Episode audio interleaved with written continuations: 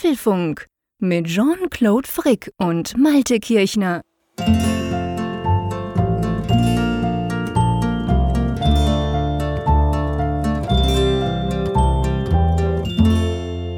Hallo und herzlich willkommen zum Apfelfunk, Ausgabe 218, die wir wie immer am Mittwochabend, dem 8. April, aufzeichnen. Und ähm, ich hoffe auf der anderen Seite, hinter der Düne an der Nordsee, der Malte ist genauso gut gelaunt wie ich. Hallo. Ja, die Sonne lacht vom Himmel. Also ja, nicht jetzt, während wir es aufnehmen. Jetzt, jetzt lacht gerade nur Wollte der. ich gerade sagen, das erstaunt mich aber. Bei euch scheint auch die Sonne, das ist ja geil. Ja, die Mitternachtssonne, weißt du ja, ne? Das ist ja so. Ah ja, stimmt, genau. Im hohen Norden. Nein, Quatsch. Das ist höchstens der Supermond, der mich hier anstrahlt. Aber die letzten Tage waren halt gekennzeichnet von wunderbarem Wetter und das äh, ja, strahlt so manches allgegenwärtiges Thema halt weg und deshalb bin ich guten Mutes. Und ich bin sowieso guten Mutes, denn jetzt beginnen ja die Apfelfunk-Festspiele vor Ostern gewissermaßen. Die Osterfestwochen sozusagen, ganz genau, ja, du hast recht, das stimmt. Vielleicht noch ein Punkt zum Wetter. Ich bin ja auch ganz erstaunt. Seit, ich weiß nicht, gefühlt zwei Wochen haben wir fantastisches Wetter und es ist so weit, dass wir jetzt um halb elf, wo wir das aufzeichnen, ihr wisst, wir nehmen immer Mittwochabend spät in der Nacht auf, ähm, ist es bei mir unterm Dach noch 25 Grad warm. Das fühlt sich schon fast an wie im Sommer. Also, es ist cool. Ihr wisst, ich mag den Winter nicht, auch wenn ich in der Schweiz lebe. Aber ähm, ich finde das großartig. Also, der Sommer kommt, die, der Frühling lacht. Eigentlich, die Bedingungen wären ganz fantastisch. Aber du hast es angesprochen, noch viel schöner ja. Ähm, wenn ihr das hört, egal wann, vielleicht am Donnerstag, vielleicht hört ihr es euch am Karfreitag an, wann auch immer ihr diese Folge runterladet, ähm, dann ist es so, dass wir zwei jetzt am Mittwochabend, wo wir das aufzeichnen, das schöne Gewissen haben, dass wir uns am Freitag nicht nur wieder hören, sondern, oh mein Gott, ich sehe dich dann wieder, Malte. Ja, das ist sozusagen der Osterfestbraten, den wir dann zu uns nehmen, virtuell, dass wir nämlich uns dann zusammenschalten. Am Karfreitag, 21.45 Uhr, Apfelfunk am Hörer. Ich weiß noch nicht, ist es wirklich die, ist es die zweite Ausgabe oder ist es eigentlich die erste? Weil die letzte war ja eigentlich so eine Nullnummer, so ein technischer Test. Ja, das ist immer die große Frage. Ich mache ja ab und zu auch Fernsehsendungen und wenn man da was Neues released oder was Neues ausgedacht hat, da ist natürlich auch immer der Punkt, da machst du eine Nullsendung und ich meine, wenn man ja Profi ist, ist die so gut wie, da kann man die ja eigentlich auch brauchen, theoretisch.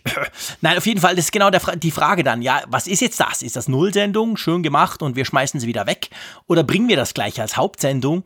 Wir haben ja Apfelfunk am Hörer erdacht vor zweieinhalb Wochen und haben gedacht, ja, wir machen mal einen kleinen Techniktest auf YouTube. Und ähm, der kleine Techniktest ging dann fast zwei Stunden. Wir hatten jede Menge Spaß. Ihr auch da draußen. Ganz viele haben sich's angeguckt live und dann auch nachher noch auf YouTube. Ähm, ja, letztendlich ist es die erste, ich sag mal, die erste richtige Sendung, ganz einfach daher, weil wir wissen, wir wollen das tun, wir wollen das auch in Zukunft ab und zu machen, diese Geschichte. Und erklär doch noch ganz kurz, keine Angst, wir sind beim Apfelfunk Podcast, wir gehen dann gleich auf die Themen ein, aber erklär doch mal noch ganz kurz, was ist eigentlich Apfelfunk am Hörer, falls das jetzt jemand noch nie gehört hat. Ja, Apfelfunk am Hörer unterscheidet sich von diesem Podcast schon mal dadurch, dass es eine Videoshow ist und nicht jetzt eine reine Audiosendung. Man kann sich das bei YouTube angucken und jetzt bei der kommenden Folge auch auf Facebook Live. Also wer unserer Facebook-Seite folgt, sollte dort auch dann die Sendung erblicken können am Freitag ab 21.45 Uhr. Und es ist ein Dialogformat. Es ist nicht so, dass, also das hier ist auch ein Dialogformat mit uns beiden, aber es ist halt ein Dialogformat. Ist mir noch gar nicht aufgefallen. ja, meistens monologisierst du ja, aber. Na, ich bitte dich. Nein, Quatsch. Aber wir reden halt mit den Hörern und Hörern vom Apfelfunk. Und das haben wir bei unserer Nullnummer auch schon gemacht. Das fanden wir hochspannend. Einfach mal die Leute kennenzulernen, so wie bei den Frankfurt-Events und sie eben auch mal zu Wort kommen zu lassen. Einerseits dann eben mit gestellten Fragen, die man halt per E-Mail einreichen kann oder in den Kommentaren reinschreiben kann, aber eben auch mit Zuschaltungen direkt. Und wir haben ja letzte Woche einen Aufruf gestartet, wo wir gesagt haben, wenn ihr was zu erzählen habt, erzählen möchtet, mit uns reden möchtet, meldet euch. Und es ist hochspannend, was für interessante Menschen sich da gemeldet haben. Und wir, wir haben die Qual der Wahl, muss man sagen, oder hatten die Qual der Wahl, wen wir denn die erste Sendung nehmen. Wir haben uns jetzt für einige Gäste entschieden. Wir haben anderen aber nicht abgesagt, sondern wir haben jetzt schon für uns, glaube ich, kann man auch sagen, ja, uns dazu entschieden, dass wir eigentlich mindestens noch eine weitere Sendung machen müssen, weil wir nämlich die spannenden Gäste einfach auch zu Wort kommen lassen wollen. Es wäre einfach schade, wenn wir dann eben abwürgen und sagen, nee, ist nicht. Und das finde ich ist schon, das ist vielversprechend. Ja, definitiv. Das macht uns auch großen Spaß. Es ist, es ist etwas anderes. Wie gesagt, man sieht sich. Das Ganze ist auf YouTube oder eben auch Facebook, das Video. Ähm, und es ist spannend. Wir gucken, ihr seht nicht nur mal bei uns ins Studio sozusagen, in unsere Büros. Wir sehen auch bei unseren Gästen dann quasi mal kurz ins Wohnzimmer oder so. Und ja, wir haben ja so coole Community, wir haben so spannende Leute, die uns auch immer wieder schreiben, die uns hören. Und jetzt wollen wir denen auch mal eine Plattform geben und zusammen gechillt diskutieren am Freitagabend. Was soll man da Besseres tun? Ist sowieso alles zu draußen. Also von dem her könnt ihr gerne mal in Apfelfunk am Hörer rein hören bzw. rein gucken. Aber gell, auch das ist mir immer ganz wichtig, wenn man das hier so im Podcast sagt. Das ist ja ein zusätzliches Format, das uns Spaß macht, das wir in unregelmäßiger Folge sicher ab und zu tun werden. Aber am Apfelfunk per se, jeden, jede Woche, Mittwochabend bzw. Donnerstagnacht erhältlich, daran ändert sich nichts, gell? Da haben wir immer noch Spaß dran. Das ist ganz wichtig. Also wer sich das nicht anguckt, verpasst nichts, in Anführungszeichen. Verpasst vielleicht eine schöne Sendung jetzt mit, mit Gästen, aber verpasst eben komm, nicht. man sieht mich nicht im Hemd. Also das finde ich Ja. schon, da verpasst man schon einiges. Ja, man kann es ja auch nachgucken, das ist ja der Vorteil. Wer es Ja, live ja, nicht sehen klar. kann, man kann es dann hinterher sich anschauen. Unsere Nullnummer ist ja auch weiterhin abrufbar. Aber es ist eben nicht so, dass wir jetzt Themen, die wir hier im Apfelfunk besprechen, dort reinpacken und wer jetzt nächsten Mittwoch einschaltet, hört dann lauter Bezüge im Sinne von, ach ja, da haben wir ja schon am Freitag drüber gesprochen. Nein, nein, da nein. muss keiner Angst haben. Also das, das trennen wir ganz hermetisch, weil einfach auch die Bandbreite dessen, was wir da machen können, so spannend ist, dass wir jetzt gar nicht irgendwie in Versuchung geraten, jetzt die News der Woche dort zu besprechen. Nein. Und das, das finde ich halt toll. Es ist wirklich ein super ergänzendes Format. Genau. Und es macht ja im Moment gerade auch uns Spaß, aber auch euch. Wir haben das ja schon diskutiert. Wir haben viele Zuschriften immer wieder bekommen. Na, mach doch mal was, gerade in der Zeit, wo alle zu Hause sein müssen. Und gerade auch an Ostern, wo wir wissen, dass wahrscheinlich in unserem ganzen Verbreitungsfeld, überall, wo ihr uns hört, Okay, jetzt muss ich aufpassen, ihr hört uns auf der ganzen Welt, von dem her kann ich das nicht sagen, aber zumindest in Europa ähm, ist das Wetter ja grandios und wir dürfen alle nicht raus. Da dachten wir uns, okay, komm, wir machen am Freitagabend was Lustiges und wenn ihr keine Lust habt am Abend, dann schaut es euch, wenn ihr wollt, irgendwann auf YouTube an. Da ist das Ganze drauf. So, aber hey, wir haben jetzt eine Sendung, die 218. Wir haben interessante Themen, wir haben einiges, wo wir drüber sprechen müssen. Wollen wir mal zu den Themen kommen? Genau, das erste Thema. Wer will Widgets? Es gibt neue iPhone 12 und iOS 14 Gerüchte. Dann Hoax oder Hoffnung, wo bleibt eigentlich das iPhone SE 2? Himmelarsch. Dann Überraschung, jetzt doch in kleinen Schritten. Wir haben ja kürzlich über iOS 13.4.5 gesprochen, was als Beta rausgekommen ist. Und Potsblitz diese Woche kam 13.4.1. Wir sprechen über Corona-Helferlein von Apple selber und aber auch Apps, die jetzt da aufkommen. Müssen wir uns mal ein bisschen genauer angucken. Dann unsere Rubrik Apfelstücke, wo wir kleine Themen vorstellen. Es geht diesmal um jemanden, der über FaceTime Fotos macht und um eine neue App, die für Apple Watch-Besitzer interessant ist. Dann gibt es natürlich die Umfrage der Woche und auch Zuschriften unserer Hörer. Das passt alles da rein. Drum äh, schlage ich vor, wir sprechen mal wieder bei iOS 14. Ich freue mich ja, muss ich dir ehrlicherweise sagen. Das ist ja so ein Thema, das können wir jetzt eigentlich problemlos so lange weiterziehen, bis wir dann endlich diese virtuelle WWDC erleben können. Ähm, vielleicht kleiner, kleiner Rückblick. 9 to 5 Mac hat vor, vor Wochen schon, das ist schon recht lange her, haben die ja so einen gigantischen Leak bekommen, irgendeine iOS 14 Version aus den Laboren von Apple, wie auch immer. Und seit da tun die quasi so im Mehrtagesrhythmus, alle paar Tage, schmeißen sie ein neues Feature, das sie da drin gefunden haben, in die Runde. Und wir hatten schon einiges im Apfelfunk, aber wir fangen jetzt gleich eben auch an. Und zwar, tja, es geht um Widgets. Vielleicht zuerst die Frage, wir haben es auch schon mal diskutiert, das ist aber schon eine Weile her. Widgets, das ist ja sowas, hm, ich sag mal, weniger prominent als bei Android, wo man um diese Widgets fast nicht rumkommt. Fast jedes Android-Smartphone hat schon unmittelbar nach dem ersten Einschalten ein paar Widgets auf dem Homescreen. Bei Apple ist das anders. Trotzdem, gell, wir zwei haben festgestellt, da kann man viel mitmachen. Selbst jetzt mit iOS 13 oder 12 drauf. Das stimmt. Also die Widgets ist ja die versteckte Seite des iPhones sozusagen. Genau. Während alle Welt nach, nach rechts scrollt, ähm, wenn man nach links scrollt, findet man halt die Widgets. Aber wir haben ja festgestellt, als wir darüber mal gelästert haben, dass ja nicht wir die Einzigen sind, die das durchaus nutzen, sondern dass es eben Heavy-Nutzer gibt in unserer Hörerschaft. Und wir haben ja auch ein paar Tipps dann zusammengetragen, auch von uns, was wir empfehlen können. Und wir haben auch Tipps bekommen. Also Widgets ist ein großes Thema, aber es ist halt ein Thema, was auf dem iPhone bislang naja, eher ein bisschen schlecht repräsentiert ist. Und es gibt schon lange Überlegungen, wie könnte Apple Widgets dann halt besser in Szene setzen und iOS 14 könnte tatsächlich jetzt die Version sein, wo sich das mal ändert. Ähm, ich muss kurz dazwischen grätschen. Weißt du, was ein Tüpfelschießer ist? Ah, ich muss passen gerade. ja, klar. Das ist so ein mühse, mühsamer Typ, der dich immer korrigiert, der immer alles aufs Komma und den Punkt genau machen will. Und ich muss das mal kurz sein. Ihr wisst, ich bin das ja überhaupt nicht aber man wischt nach rechts und dann kommen die Widgets und normalerweise ja. wischst du nach links. Aber ich gebe dir recht, ich kann das nie unterscheiden. Aber ich dachte jetzt, bevor Zuschriften kommen, müsst ihr uns nicht schreiben. Wir haben es gerade selber gemerkt. Naja, Auf dem ersten Screen wischst du nach rechts, dann mhm. kommen die Widgets, gell? Genau, die, die Wischbewegung ist in gegengesetzter Richtung, wo die Seite ist. genau, genau. Die Seite ist links, aber du musst nach rechts wischen. Oh ja, mein ja, Gott. genau. Aber ich gebe dir recht, diese Widgets, die sind wirklich gut versteckt. Ich kenne einige, die, die wissen gar nicht, was das ist. Die sind ganz verwirrt, wenn sie da aus Versehen quasi mal reinkommen. ja. Aber ähm, bei Android ist das ganz anders und äh, offensichtlich, wenn man diesen Leaks trauen kann, wie ihr wisst, Disclaimer, Disclaimer, kann sein, dass Apple das ja nur 9 to 5 Mac zugespielt hat, damit sie dann sagen können, Atchi Batch machen wir alles nicht. Wir wissen es ja nicht, was da wirklich dann kommt am Ende des Tages, aber es könnte sein, dass es tatsächlich Widgets gibt, die dann eigentlich ich überlege, ob ich das böse Android-Wort sagen soll oder ob ich sagen soll, die dann so ein bisschen mehr wären wie beim iPad, oder? Wo man die ja quasi fix einblenden kann auf dem ersten Screen.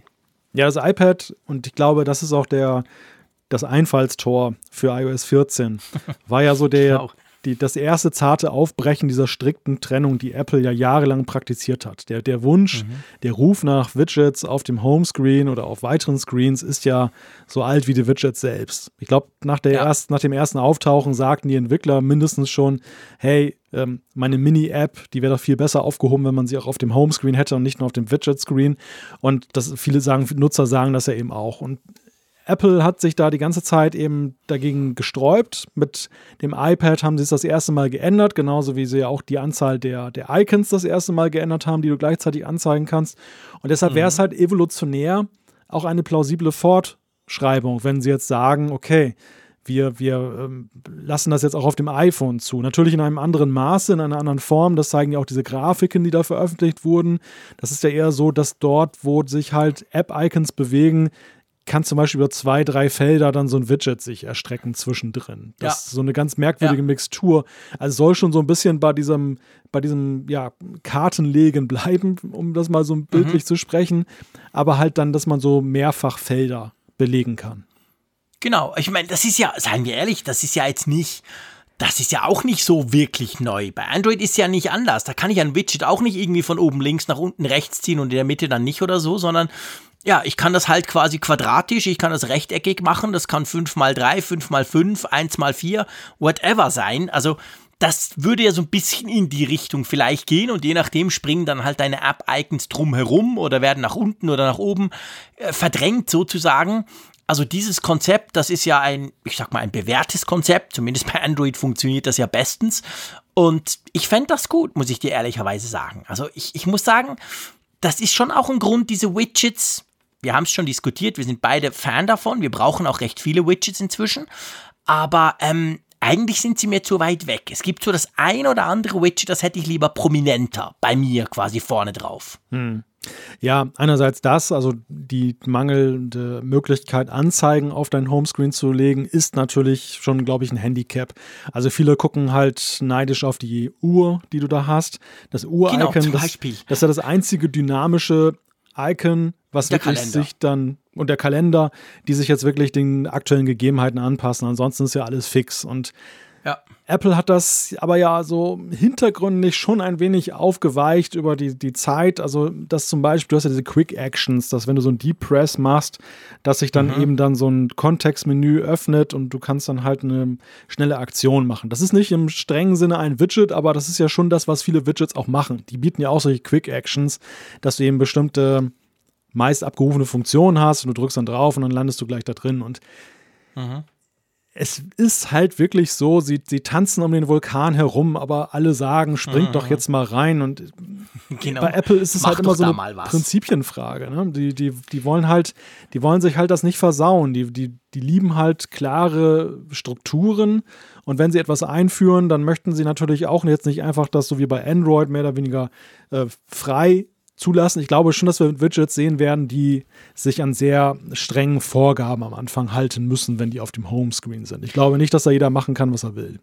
Nein, das glaube ich auch nicht. Und ich meine, man darf natürlich nicht vergessen, wie wir Freaks und Geeks, wir finden das ja toll, wenn mal was anders ist.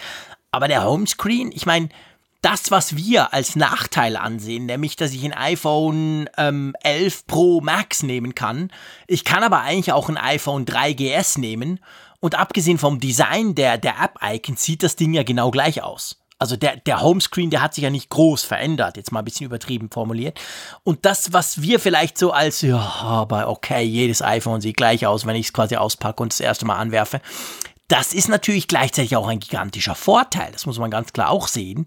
Und an dem hält Apple eben fest, dass sie halt wissen, hey, die Leute wissen inzwischen, wenn du ein iPhone auspackst, dann weißt du, wie das aussieht. Da hast du dann deine App-Icons auf dem Homescreen. Und Punkt ist, und das ist ja was, ich frage mich ja jetzt bei der Geschichte, Widgets, okay, spannend, neues Element auf dem Homescreen, vielleicht eben nicht nur auf dem ersten, vielleicht auf allen, wer, wer weiß. Aber ich meine, ich schätze zum Beispiel wirklich bei Android die Möglichkeit, dass du die Apps halt nicht zwingend alle auf dem Homescreen haben musst, Ordner hin oder her, sondern dass du halt sagen kannst, hey, ich habe einen sogenannten App Drawer, das, da sind quasi meine Apps drin und ich schmeiße nur wirklich die auf den Homescreen, die ich ständig brauche und die vielen anderen, die wir ja zum Beispiel auch installiert haben, weil wir so ein bisschen wissen wollen, kommen Updates oder nicht, etc., die, die, die, will ich, die will ich eigentlich auch nicht auf dem achten Homescreen hinten, hinten rechts haben, sondern gar nicht. Die sind irgendwo versteckt. Aber ich glaube, Apple, so weit würden sie nicht gehen, oder? Dieses radikale Neudenken des Homescreens werden wir wahrscheinlich nicht sehen, oder? Glaube ich auch nicht, weil ich denke einfach, dass es identitätsstiftend ist, so wie es derzeit mhm. gestaltet ist und dass Apple schon wirklich sehr genau überlegt, ob sie, wo sie Konzepte ändern und das aufmachen. Es war ja damals schon revolutionär, als sie die Ordner eingeführt haben und man ja schon so eine Art Unterebene eingeführt hat, wo du Apps dann verstecken kannst. Wenn sie jetzt dieses Android-Konzept übernehmen, das, das wäre nochmal ein großer Schritt weiter. Ich gebe dir recht, dass das für Power-Nutzer wie uns wahrscheinlich eine gute Sache wäre, weil wir dann doch das noch viel besser strukturieren können, als es momentan der Fall ist. Es ist ja schon recht nervig, ja. weil in dem Moment, wo du dir wieder 20 neue Apps dann eben geladen hast, die, die positionieren sich einfach dorthin, wo gerade Platz ist und dann ist deine schöne Ordnung, die du manchmal dir angelegt hast, schon wieder dahin. Das nervt mich jedes Mal. Aber ja, das stimmt. Andererseits glaube ich, dass für den, den wenig Nutzer und Apple ist ja gerade eine Marke, die auch sehr stark damit arbeitet, Leute zu faszinieren, die eben nicht so technikaffin sind. Und ich glaube, die, die finden das einfach gut, wenn sie nicht zwei oder drei Möglichkeiten haben, wo sich Apps äh, verstecken ja, können, sondern eben nur eine. Und die haben in der Regel ja auch nicht viele Apps. Es ist ja auch nicht so, dass sie so wie wir 300 nee. Apps installiert haben. Und die, ja. wären, die wären verwirrt, wenn sie plötzlich dann eben einen App-Drawer hätten und gleichzeitig aber noch ein Homescreen. Ja, Absolut, genau der Punkt. Also und Apple schielt natürlich auf die, das muss man ganz klar sagen. Apple schielt auf die große Masse der Nutzer, nicht auf die Freaks, die, die gerne alles umstellen oder so. Jetzt ist es so, ähm, diese Widgets, okay, haben wir sozusagen zu Tode diskutiert, können sie machen, haut das rein, liebe Apple-Freunde, aber ähm, gleichzeitig ist es so, dass bei diesem Leak ja so ein bisschen, es gibt noch erste, ah, was heißt erste, wir sind ja im April, es gibt schon ganz viele, aber es gibt zumindest wieder in dieser ähm, Version Anzeichen von, vom iPhone 12, also dem nächsten großen iPhone-Release. Und da soll wohl die Notch kleiner werden, oder? Ja, ja, es sieht so aus. Also Apple will angeblich, das hat man herausgelesen, halt die Notch dann mit einer veränderten Kamera jetzt ein bisschen, naja, wie soll man sagen, in der Höhe, glaube ich, reduzieren. In der Breite wird es genau. nicht weniger werden, aber sie ist dann ein bisschen schmaler ist auch so ein kleiner Tanz auf dem Vulkan, denn Apple hat es ja vermocht, eben einen vermeintlichen Nachteil, wo alle erst rumgemeckert haben, was ist das denn für ein Blödsinn, da mit einem Screen mhm. fehlt ein Stück, haben sie ja dann zum ikonischen Design erklärt und es gab ja dann ja, viele genau. Hersteller, die haben dann eine extra Notch eingebaut, alleine um das iPhone zu kopieren, also das ist eine absurde Welt. Und jetzt, ja. jetzt dann halt, glaube ich, wäre es nicht unbedingt von jedem als Vorteil wahrgenommen, wenn, wenn sie ihm die Notch einfach wegmachen würden, wenn sie es könnten. Und das, das ist, glaube ich, so ein zarter Übergang, aber natürlich auch dann eng verknüpft mit der Frage, wo steckt man halt die Kameratechnologie hin? Das, da mhm. sind ja auch andere Hersteller noch nicht viel weiter. Die bohren einfach Löcher in den, in den Screen rein und machen da so ein kleines Bullauge rein.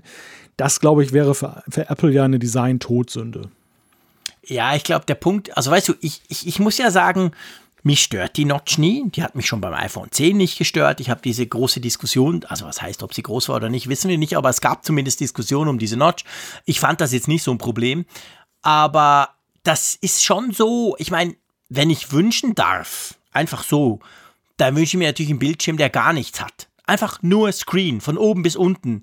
Body Ray, also dieses, dieses, dieses typische quasi, wie geht es, äh, Body-to-Screen-Ratio von irgendwie 100%. Punkt. Ich, ich, ich will eigentlich nichts dort drin haben, das mich stört. Klar, ich will auch eine Selfie-Kamera, aber da müssen sich halt was einfallen lassen. Also von dem her gesehen, die Notch ist ja jetzt nicht per se toll, aber toll dran ist Face ID, klar würde ich jederzeit sage ich, ja, macht die Notch so breit ihr wollt, Hauptsache ich habe Face ID. Und wenn sie es natürlich schaffen, diese Face ID genau gleich sicher zu machen und genau gleich gut und genau gleich schnell, nur in einer kleineren Notch, boah, dann sage ich ganz ehrlich gesagt nicht nein. Aber Face ID muss natürlich drin bleiben und nicht einfach die Kamera brauchen, wie das viele Android-Smartphones machen. Und je nachdem, wie gut sie es machen, kannst du dann halt auch ein Foto vorne dran von dir hängen und zack, bist du drin. Also das will ich natürlich nicht. Aber ich glaube schon, dass Apple jetzt nach, wie viel ist es? iPhone 10 auf 11? Nach dann drei Jahren jetzt dann im, im Herbst, falls das iPhone 12 in diesem Herbst kommt, dann haben sie wahrscheinlich schon genug Zeit gehabt, um diese Notch bzw. diese Face-ID-Technik zu verkleinern bei der Hardware. Ja. Ja, wir sehen ja mittlerweile auch so einen Rhythmus, dass Apple nicht mehr alle zwei Generationen, wie sie es früher mhm. gemacht haben, aber schon alle drei dann eine größere Weiterentwicklung ja. eben auch schafft, dass sie eben Technik so miniaturisieren, dass sie dann eben das Design wieder anpassen können und naja, seien wir ehrlich, es ist ja wirklich eine zarte Designanpassung auch. Also ja, das lässt es halt ein bisschen anders aussehen, ja, aber das ist natürlich jetzt nicht so ein dramatischer Change wie seinerzeit eben, als die überhaupt dieses, diese in Anführungszeichen Rahmenlosigkeit gekommen ist. Ja, das ist so, definitiv. Also, das ist natürlich eine, eine kleine Sache, eine kleine Verbesserung, sagen wir mal so. Aber ja, spannend. Also dieser, dieser, ich meine, wir haben ja jetzt beim iPad Pro, dem neuen, haben wir auch gesehen, da ist ja dieser LIDAR-Radar-Supersensor drin. Den könnte man ja nicht nur brauchen, um quasi Augmented Reality ganz toll zu machen und ich kann meinen virtuellen IKEA-Tisch noch viel schneller ins Schlafzimmer stellen oder nicht, sondern den kann man ja auch brauchen, vielleicht für Face ID. Who knows? Also, keine Ahnung, das könnte natürlich auch sein, wenn du den vorne reinpackst statt hinten rein, dann ähm, vielleicht braucht er ja gar nicht so viel Platz. Also, das, da gibt ja auch, man weiß ja nicht genau, was da alles drin ist, aber der kann das ja vielleicht auch. Das ist eine spannende These, die du gerade aufstellst. In dem Zusammenhang ist mir übrigens auch die Tage aufgefallen, dass im neuen iPad Pro augenscheinlich gar kein U1-Chip drin steckt. Mhm dass dieser ultra wideband Das kam jetzt gerade, gell? In diesen Tagen hat das irgendeiner rausgefunden, die das auseinandergenommen haben. Ja, ja, genau. Ich glaube, iFixit war es oder so, genau. Und das ist eigentlich ganz interessant, weil alle haben den als Gesetz angesehen, dass sie gesagt haben, nach, dem, nach der iPhone 11er Reihe, wo der eingeführt wurde, immer noch so ein bisschen seiner Bestimmung hart, aber letzten Endes halt schon als potenzielles ja, Ding der, der, der, der Zukunft gilt, dass das eben dann auch dann in allen iOS-Geräten iOS eingebaut wird. Und das ist augenscheinlich nicht der Fall. Nun ist das vielleicht auch so ein Anwendungsszenario, dass man bei dem U1-Chip, wenn man das mit AirTags hat, dass man das eher mit dem iPhone wahrscheinlich dann verwendet oder wenn das jetzt zum Beispiel auch eine Bedeutung hat für diese Car-Key-Geschichte. Du wirst ja dein Auto eher mit dem iPhone aufschließen als mit dem iPad. Wobei wir auch wissen von vielen Hörern, die ihr iPad da immer reinstecken und da eine Halterung haben und das dann als Navi nutzen. Also so, so abwegig ist das auch nicht, ein iPad dafür zu benutzen. Aber es ist auf jeden Fall interessant. Und, und, was ich damit sagen möchte, ist halt, wenn U1 schon unterschiedlich verwendet wird, dann muss der LIDAR-Sensor ja auch nicht zwangsläufig auf der Rückseite sein beim iPhone, sondern könnte, wie du ja sagst, auf der Vorderseite auch stecken. Ja, absolut, zum Beispiel. Also genau, das ist genau der Punkt. Das wissen wir letztendlich noch nicht. Es gab zwar bereits erste Videos, das fand ich ganz spannend, wenn wir gerade bei dem Thema sind. Da haben sie quasi gemessen, du kannst ja das mit Infrarotkameras, kannst du diese Punkte, die, dieses, die sowohl Face ID wie, wie offensichtlich auch der LIDAR-Sensor rausfeuern, die kannst du quasi sehen. Und da hat man zumindest gesehen, dass der, der LIDAR-Sensor im iPad Pro der schießt viel weniger Punkte raus als zum Beispiel der Face-ID-Sensor im Moment. Also mit anderen Worten, die Auflösung ist viel tiefer. Das reicht wohl locker, um irgendwie Augmented Reality irgendwelche tollen Sachen zu machen. Aber da stellt sich dann schon die Frage, so wurde diskutiert, reicht das dann auch, um zu sehen, dass es der JC ist, der in die Kamera guckt oder der Malte? Also da müssen wir halt mal abwarten. Aber spricht ja auch nichts dagegen, dass man den LIDAR-Sensor nimmt und einfach den mehr Punkte feuern lässt. Who knows? Ja, ich, ich glaube aber nach wie vor, dass der LIDAR-Sensor vor allem so ein Ding ist, was sie in möglicher Erwartung irgendwelcher neuen AR-Geräte jetzt dann überall ja. einbauen und sie stellen einerseits die, die äh, Entwicklung dann halt äh, da rein, dass, dass sie das dann so im laufenden Gerät, in, in der laufenden Produktionslinie weiterentwickeln, sodass mhm. es dann irgendwann dann möglicherweise für eine Brille dann halt richtig gut wird. Und zum anderen ist es eben auch so, das habe ich, den Gedanken habe ich in den Tagen jetzt auch gehört, dass man die Entwickler ja auch dann schon eben daran gewöhnt, dass man hat ja. jetzt 3,5 Versionen, ich glaube, es ist ja AR-Kit 3.5 aktuell. Mhm. Mit AR-Kit wo egal, ob man es jetzt nutzt oder nicht, aber fast jeder Entwickler hat sich das irgendwie mal angeguckt und hat sich dafür interessiert.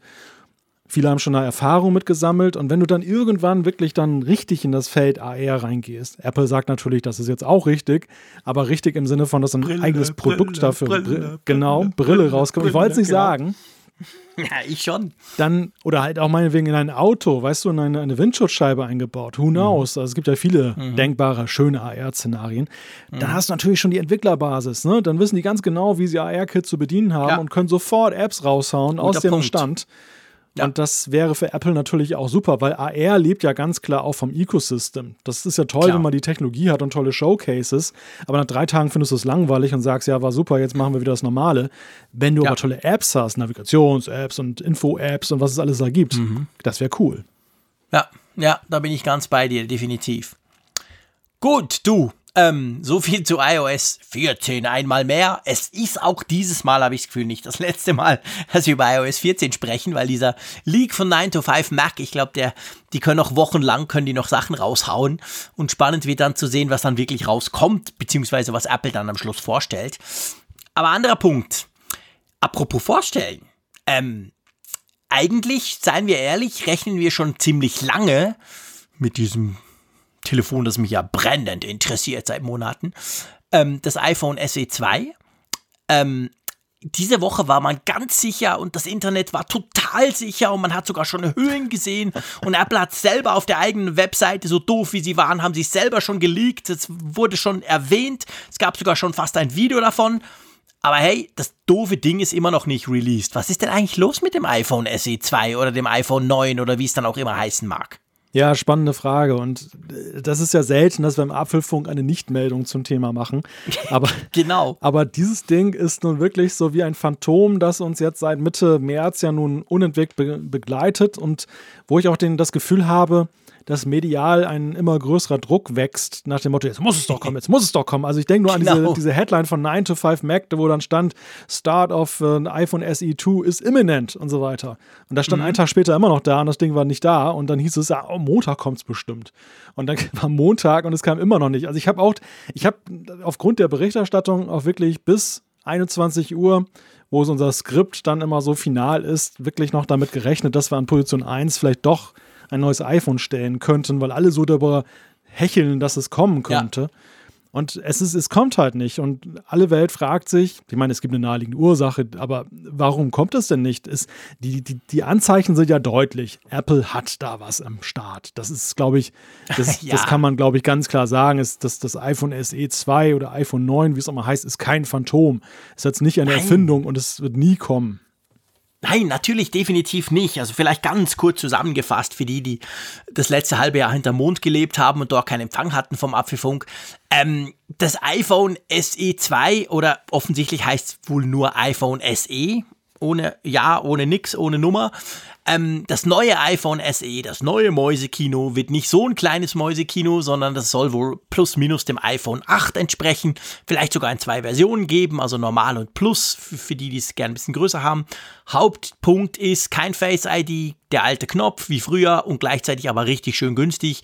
Das sind so die, die, die, die Geschichten, wo man davon ausgeht und man weiß inzwischen tatsächlich praktisch alles. Und ähm, ja, die Frage bleibt halt, die Frage für mich ist so ein bisschen, ist es das Timing des Zeitpunkts? Bei Apple ist ja immer alles, ist ja nie, Apple überlässt ja grundsätzlich nie irgendetwas dem Zufall.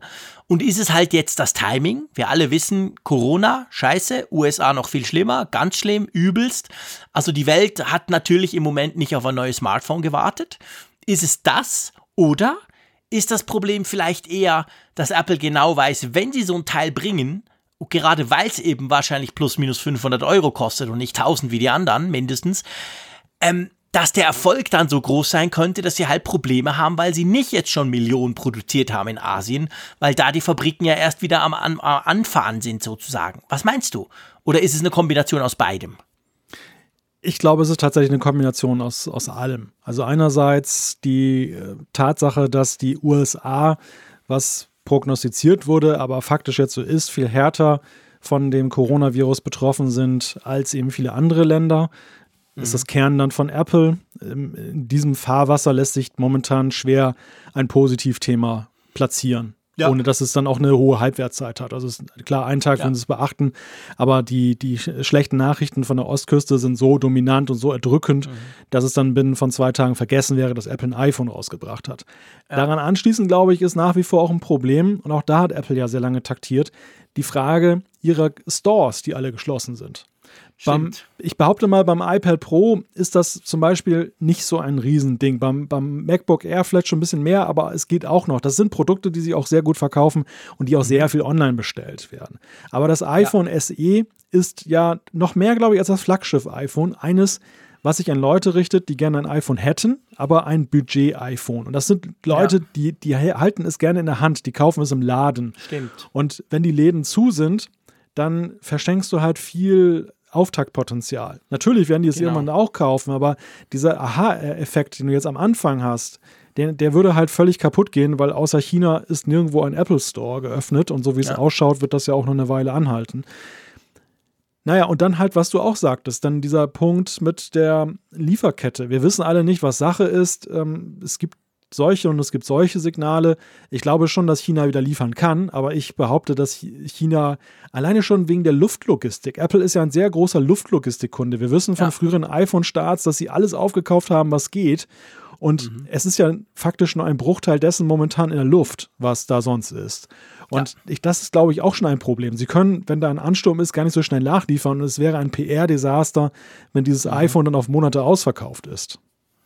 Die Frage ist halt, ob sie es jetzt dann irgendwann quasi auch aus organisatorischen Gründen mal vorstellen müssen und das so machen, wie zum Beispiel, gut, ist nicht ganz vergleichbar, aber vom Preis komischerweise zwar schon, ähm, wie zum Beispiel beim, beim Magic Keyboard fürs neue iPad.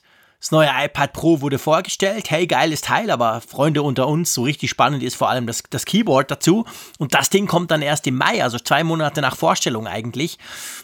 Das können Sie natürlich theoretisch auch machen. Sie könnten sagen, hey, hier ist das iPhone SE, supi dupi, Verkaufsstart Ende Mai. Apple liebt ja die Regelmäßigkeit. Und ich glaube, das ist so ein, auch eine Überlegung, die Sie gerade anstellen. Wie gehen Sie damit um? Es ist auch bilanziell wichtig. Also die ja, klar. in Apple, bei Apple und generell bei den, bei den Konzernen werden die Quartale ja gemessen. Wir haben Ende des Monats haben wir die Quartalzahlen fürs erste Quartal. Wir wissen alle, das das wird nicht besonders toll werden, ist ganz klar. Und wo lancieren sie jetzt dieses Phone? In der Frage der Quartale, weil früher oder später werden ja dann doch die Quartale miteinander verglichen und dann ist vielleicht Corona nicht mehr so allgegenwärtig und dann sieht es halt schlecht aus. Und deshalb, Apple liebt halt die Regelmäßigkeit. Sie mögen es auch nicht, wenn ihr Line-up sich gegenseitig auffrisst in der Aufmerksamkeit. Wir kommen langsam an die WWDC heran, von der wir immer noch nicht wissen, wann sie terminiert ist. Mhm. Und dann wollen sie eigentlich über Software reden und nicht mehr über ein iPhone, was auf den Markt gebracht wurde. Ja, genau. Also ich glaube, es gibt, es gibt schon so eine Schutzzone um die Software herum, wo sie sagen, bis hierhin und nicht später. Jetzt muss es ja. raus. Ja, ja, genau. Ich, ich, könnte mir vorstellen, das muss in diesem Monat laufen. Sie werden nicht in den Das glaube ich auch. Das Fenster schließt sich. Ja, genau. Ja. Ich glaube das tatsächlich auch. Also, ich meine, jetzt ist noch Ostern. Fair enough. Klar, Ostern, das ist Corona hin oder her, ist ja trotzdem. Und dann, ja, nächste, übernächste Woche müssten sie es eigentlich da mal vorstellen. Das denke ich definitiv auch. Wann auch immer dann der wirkliche Release-Termin und Verkaufstermin dann sein kann. Aber sonst wird es einfach sehr, sehr schwierig, beziehungsweise sonst liegt es dann halt andersweitig. Ich meine, spätestens wenn iOS 14 vorgestellt wird und iOS 14 kannst du dir Anfang Juni, sagen wir mal, runterladen, wie immer eine Beta, dann ist das halt drin. Also von dem her gesehen, das Zeitfenster schließt sich langsam, das ist schon so. Jetzt mal abgesehen vom Zeitfenster. Freust du dich auf das Teil? oh, das ist natürlich die Kardinalfrage jetzt. Persönlich äh, geht so. Also ich, ich glaube schon, dass es für Apple ein wichtiges Phone ist, dass es dem dem Ökosystem von Apple dann nutzen könnte, weil sicherlich da immer noch eine große Klientel ist, die das haben möchte. Für mich persönlich ist es natürlich kein so großes Thema. Also ich bin schon ja eher in den, den Flaggschiffen verhaftet, alleine schon wegen der, der, weil ich immer die beste Kamera haben möchte und so. Das, ja. Und ich mag es groß. Oh, das, das freut mich. Ich finde das schön beim Malte, weil ich weiß ja, wir sind ja, wir haben ja immer beides im Apfelfunk. Wir haben quasi den Malte, der seiner Meinung in gepflegter Art und Weise in 35 Sätzen aus, Ausdruck geben kann, wohingegen der Frick einfach sagt, das Gerät ist mir scheißegal. Nächstes Thema, einverstanden? ja. So, kommen wir zum nächsten Thema. Ähm, und zwar, es ist ja so, es gibt ja noch Updates zusammenbrechende Netze hin oder her. Nein, das war auch ein Hoax, das haben wir inzwischen rausgefunden. Ähm, den Netzen passiert gar nichts und drum haben wir ja vor einer Woche, glaube ich, iOS 13.4 bekommen. Großes Update, ähm, das auch relativ lange in der Beta-Phase war. Und jetzt kam, fand ich zumindest recht überraschend, gestern Abend plötzlich plumps plumps, ist ein iPad OS und ein iOS und zwar 13.4.1 veröffentlicht worden. Hm. Was ist denn das? War das nötig? Ist das wichtig? Muss ich das installieren? Also wenn du gerne mit FaceTime chattest und das ist ja gerade jetzt den ganzen Tag.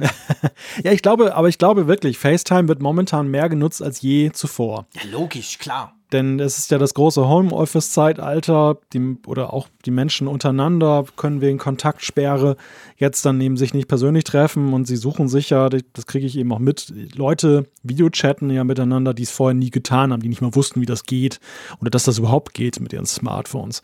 Und jetzt ist dann FaceTime, hat Hochkonjunktur und es gibt da einen Bug, der ihm verhinderte, dass man mit bestimmten älteren Geräten oder die ältere Versionen hatten, also genau gesagt iOS 9.3.6 oder früher oder ähm, OS 10 El Capitan. Ja, man wundert sich ja, dass überhaupt noch solche Geräte noch geht. funktionieren. Ne? genau, also, dass die überhaupt FaceTime noch können. aber auf jeden Fall mit den Geräten konnte man jetzt keine FaceTime-Gespräche aufbauen und das hat Apple jetzt gefixt. Genauso noch ein paar andere Sachen, so ein paar Kleinigkeiten, die da drin sind. Ja, das ist cool. Ich meine, das zeigt halt, Apple nimmt sich wirklich auch Zeit für die Details, sag ich mal. Und es hat eben noch ältere Geräte da draußen, die zum Beispiel nicht updaten können, weil sie einfach End of Life sind.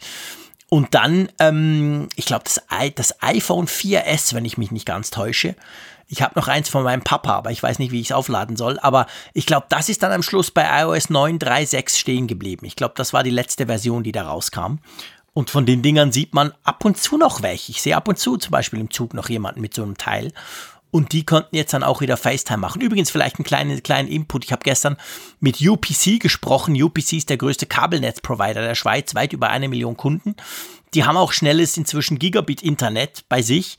Und die haben mir erzählt, seit dieser, ähm, seit die Corona-Geschichte, wir sitzen alle im Homeoffice, losging, ist der Downstream bei ihnen im Netz nur um rund ein Prozent gestiegen. Also das, was du aus dem Internet runterlädst. Sprich, absolut vernachlässigbar.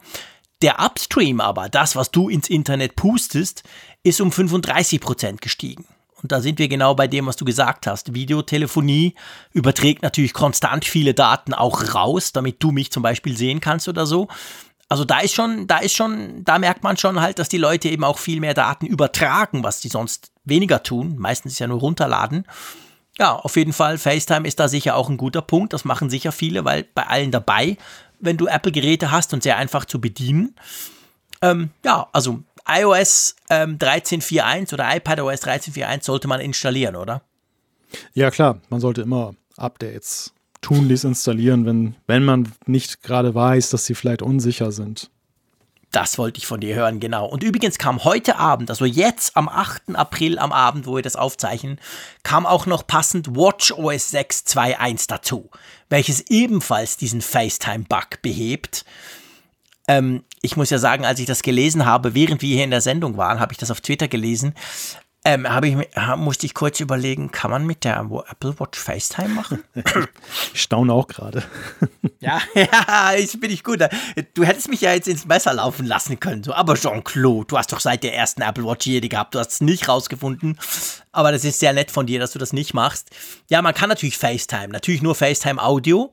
Gibt ja keine Selfie-Cam in der Uhr, zum Glück. Mhm. Aber das ist ja das gleiche, sagen wir mal, das gleiche Prinzip und das musste eben auch gefixt werden. Also man kann natürlich mit der Apple Watch auch telefonieren oder eben ein anderes Apple-Gerät über FaceTime quasi anrufen. Und das war eben auch nicht möglich. Also da ist jetzt nochmal ein knapp 50 Megabyte großes Update gekommen. Ich freue mich schon drauf, wenn ich das dann wieder sieben Stunden lang versuche, auf meiner Apple Watch zu installieren.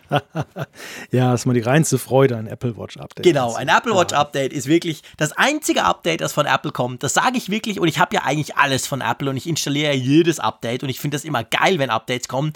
Aber bei der Apple Watch ist das einzige Mal, wo ich jedes Mal denke, oh nein, wieder ein Apple Watch Update. Scheiße, jetzt dauert es wieder einen Tag. Aber okay, egal. Wobei genauso reflexhaft bekommen wir auch Feedback im Sinne von, weiß, ihr, ihr stellt Mal. euch nur blöd an. genau.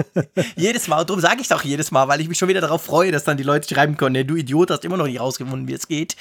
Es geht nicht richtig. Sorry. Ich habe recht. Punkt. Ihr müsst mir gar nicht schreiben. Es ist halt so. Es ist nicht praktisch. Ich muss es auf dem Dock haben. Ich muss 50% ja. haben. Ich muss irgendwie klicke hier, klicke da. Das ist alles scheiße. Sorry. Es muss genau gleich wie beim iPhone gehen. Einfach anlassen, go. Er darf mir ja sagen, okay, es ist unter 50, geht nicht, lad noch kurz auf. Das kann ich akzeptieren. Mhm. Aber das ganze Blöde drauf liegen und installieren und hin und her und wenn du Pech hast, musst du auf dem iPhone noch irgendeine AGB abnicken. Sorry, so nicht. So, Ende gerantet. Aber ich, ich mache das jedes Mal, weil es mich nämlich jedes Mal nervt. Ja, ich bin dabei. Ich finde es auch mühselig. Ich finde, das, das muss auch einfacher werden, ja. Genau. Kann auch nicht so schwierig sein. Also, lass uns zum nächsten Thema kommen. Einverstanden? Genau ein ähm, leider aktuelles Thema. Klar, Corona, wir alle sind noch drin. Wir stecken alle noch drin.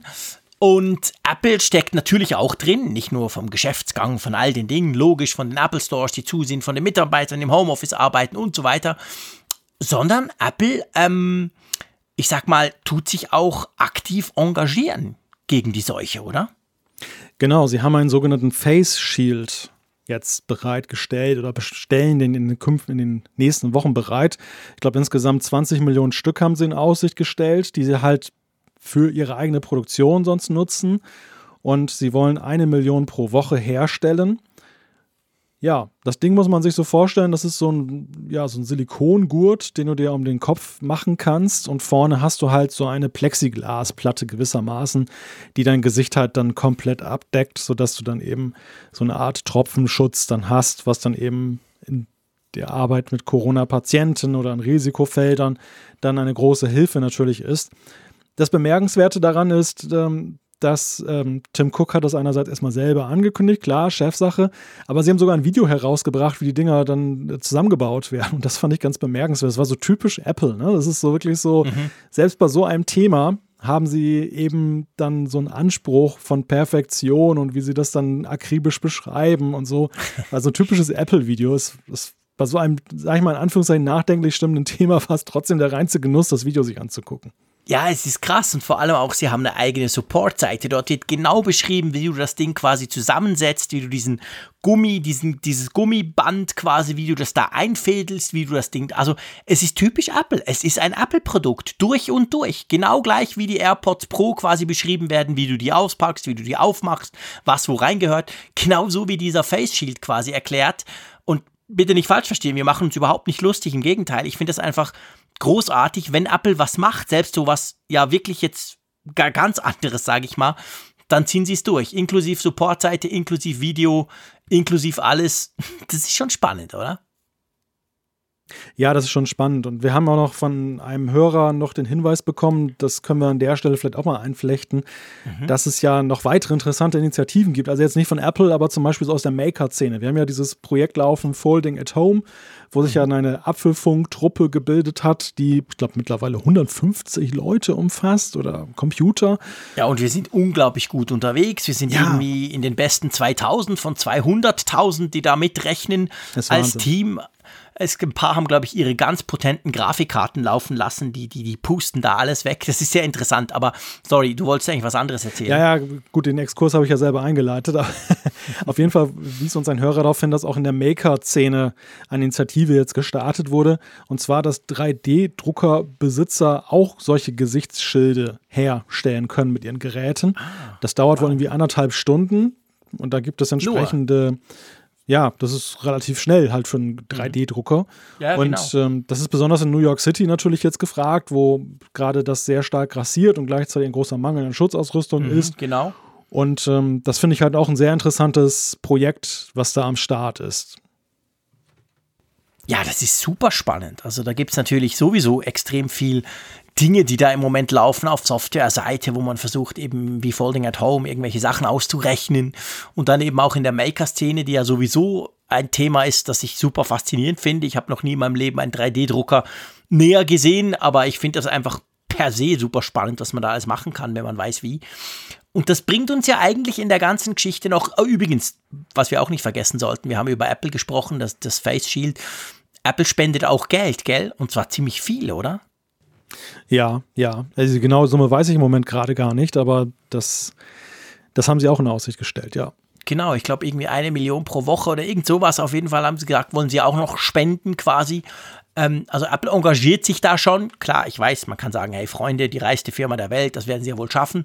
Klar, aber trotzdem, die, die, die nehmen das auch ernst. Der Tim Cook hat ja auch äh, quasi aus dem Homeoffice was gesagt dazu. Ähm, und dann aber, wenn wir gerade beim Thema sind, das, müsst, das passt hier eigentlich gut rein, wenn wir bei den Corona-Helferlein sind sozusagen, dann ähm, ist es so, dass es bei euch ja in Deutschland gibt ja jetzt eine App, wo man, ähm, ja, wo man Daten ans Robert-Koch-Institut übermitteln kann. Erzähl du mal, weil ich kann die in der Schweiz, macht auch Sinn, nicht runterladen. Was genau ist das? Ja, die nennt sich Datenspende-App, wo man ja zuerst mal so an Blutspende und solche Sachen halt denkt. Und ähm, Schreckt schon ab. Datenspende. Hua. ja, ja, ja und nein. Also auf der einen Seite Spende klingt ja erstmal sehr positiv. Ähm, Daten ist ja nun ein sehr sensibles Thema. Die Leute spenden ja eigentlich ähm, nicht so gerne zum Beispiel Facebook oder anderen ihre Daten. Deshalb ist da natürlich auch eine gewisse Ja, Vorsicht. genau, das, auf das wollte ich eingehen. eingehen genau. also dann, sie sind da auf einem schmalen Grat unterwegs mit diesem Namen. Und was auch noch in der ganzen Diskussion gerne vermengt wird, ist, es gibt ja parallel die Diskussion über Tracing-Apps, dass man eben guckt, wo sich Leute bewegen und so. Und ähm, diese Datenspende-App wird halt auch so in diesem Kontext gesehen. Ja. Sie, hat, sie hat aber eigentlich einen anderen Nutzen. Also sie ist, sie nimmt Health-Daten, wenn du zum Beispiel eine Apple Watch hast oder Fitnessarmbänder, dann kannst du die, die damit pairen. Und diese Daten, die gewonnen werden, zum Beispiel über Körpertemperatur, alle möglichen Sachen, die werden halt gesammelt und dann anonymisiert oder pseudonymisiert dann halt an das Robert-Koch-Institut dann halt geschickt und die dann halt daraus ein Profil entwickeln wollen, wie verbreitet äh, Covid-19 halt wirklich ist in, in Deutschland. Das wollen sie irgendwie aus daraus herauslesen. Da muss man sagen, also ich habe diese App bei mir installiert. Ich bin tatsächlich jetzt auch Datenspender, wobei heute zeigt er noch die ganze Zeit an, dass das irgendwie gar nicht funktioniert oder dass er noch gar nichts übertragen hat, was mich ein bisschen gewundert hat. Man bekommt da nur so angezeigt, wie viele Tage man gespendet hat. Das ist eine Zahl und dann hat noch ein paar weitere Hinweise, dann, dass man Hände waschen soll und so weiter, zwei Meter Abstand. Da ist noch nichts passiert. Ich bin mal gespannt, wie das weitergeht. Man kann auch nicht viel einstellen. Man konfiguriert die App einmal, das war es dann aber. Aber sie wird, sie wird sehr kontrovers gesehen. Ich habe das heute getwittert und es gab sehr unterschiedliche Äußerungen. Einige frohlockten geradezu, sagten super, dass es das gibt und ich mache da sofort mit und klasse, mehr davon. Und einige sagten natürlich auch gleich, ja, Datenschutz, wie ist denn das und so weiter, was wird denn da über, übermittelt? Man weiß es nicht genau. Und dann geht das noch an ein Start-up, was dann erstmal dann die Sachen sammelt und ist das denn wirklich sicher? Also das ist eine Diskussion, die jetzt dann gerade hier in Deutschland voll losgeht. Ja, die Diskussion und ich glaube, wir können durchaus den, den Fokus ein bisschen aufmachen. Also wir haben im Moment so eine App noch nicht. Vielleicht ganz grundsätzlich zur Einordnung, das ist ja schon sehr wichtig, weil das Problem, das wir ja alle haben, fast weltweit, zumindest in Europa und in den USA, ist ja, dass ja eigentlich viel zu wenig getestet wird. Also all die Zahlen, die wir da sehen, die sind schön und gut, aber es wird halt je nach Land unterschiedlich, aber es wird krass wenig getestet. Und in Asien weiß man zum Beispiel, Südkorea ist da ein gutes Beispiel, die haben unglaublich viel getestet. Die haben auch stichprobenartig so getestet, dass man dann Hochrechnungen treffen kann auf die ganze Bevölkerung. Und je mehr Daten man hat, desto besser kann man halt letztendlich diese Entscheidungen, die da im Moment gefällt, werden ja auch abschützen, abstützen. Von dem her finde ich diese Datenspende-App, soweit ich das verstanden habe, eigentlich eine schlaue Sache. Vielleicht noch ganz kurz von deiner Seite, das Robert-Koch-Institut ähm, das kennen, glaube ich, in Deutschland alle. Ist das eine staatliche Stelle oder ist das eine Uni oder was ist das genau? Das ist tatsächlich eine staatliche Stelle, eine Behörde, die ein Institut, was dann halt mhm. alle Infektionskrankheiten dann okay. Dann halt ja, Register darüber führt. Zum Beispiel auch jetzt in unter normalen Bedingungen die Grippe zum Beispiel. Ja. Da fertigen die halt auch mal Statistiken und Karten an. Wie stark ist dann halt, wo sind die Risikozonen momentan? Die untersuchen auch dann die Proben, die kriegen die Proben eingeschickt und, und schauen dann halt dann, was für Erreger da am Start sind und wie das dann halt am besten okay. mit, mit Impfung geht und so. Genau, okay, super, danke. Und das andere Thema, und ich gebe dir recht, gerade auch medial wird da im Moment natürlich sehr viel vermischt diese App, die hilft, um so zu versuchen, einen Überblick zu gewinnen, wie sich das so verbreitet haben könnte.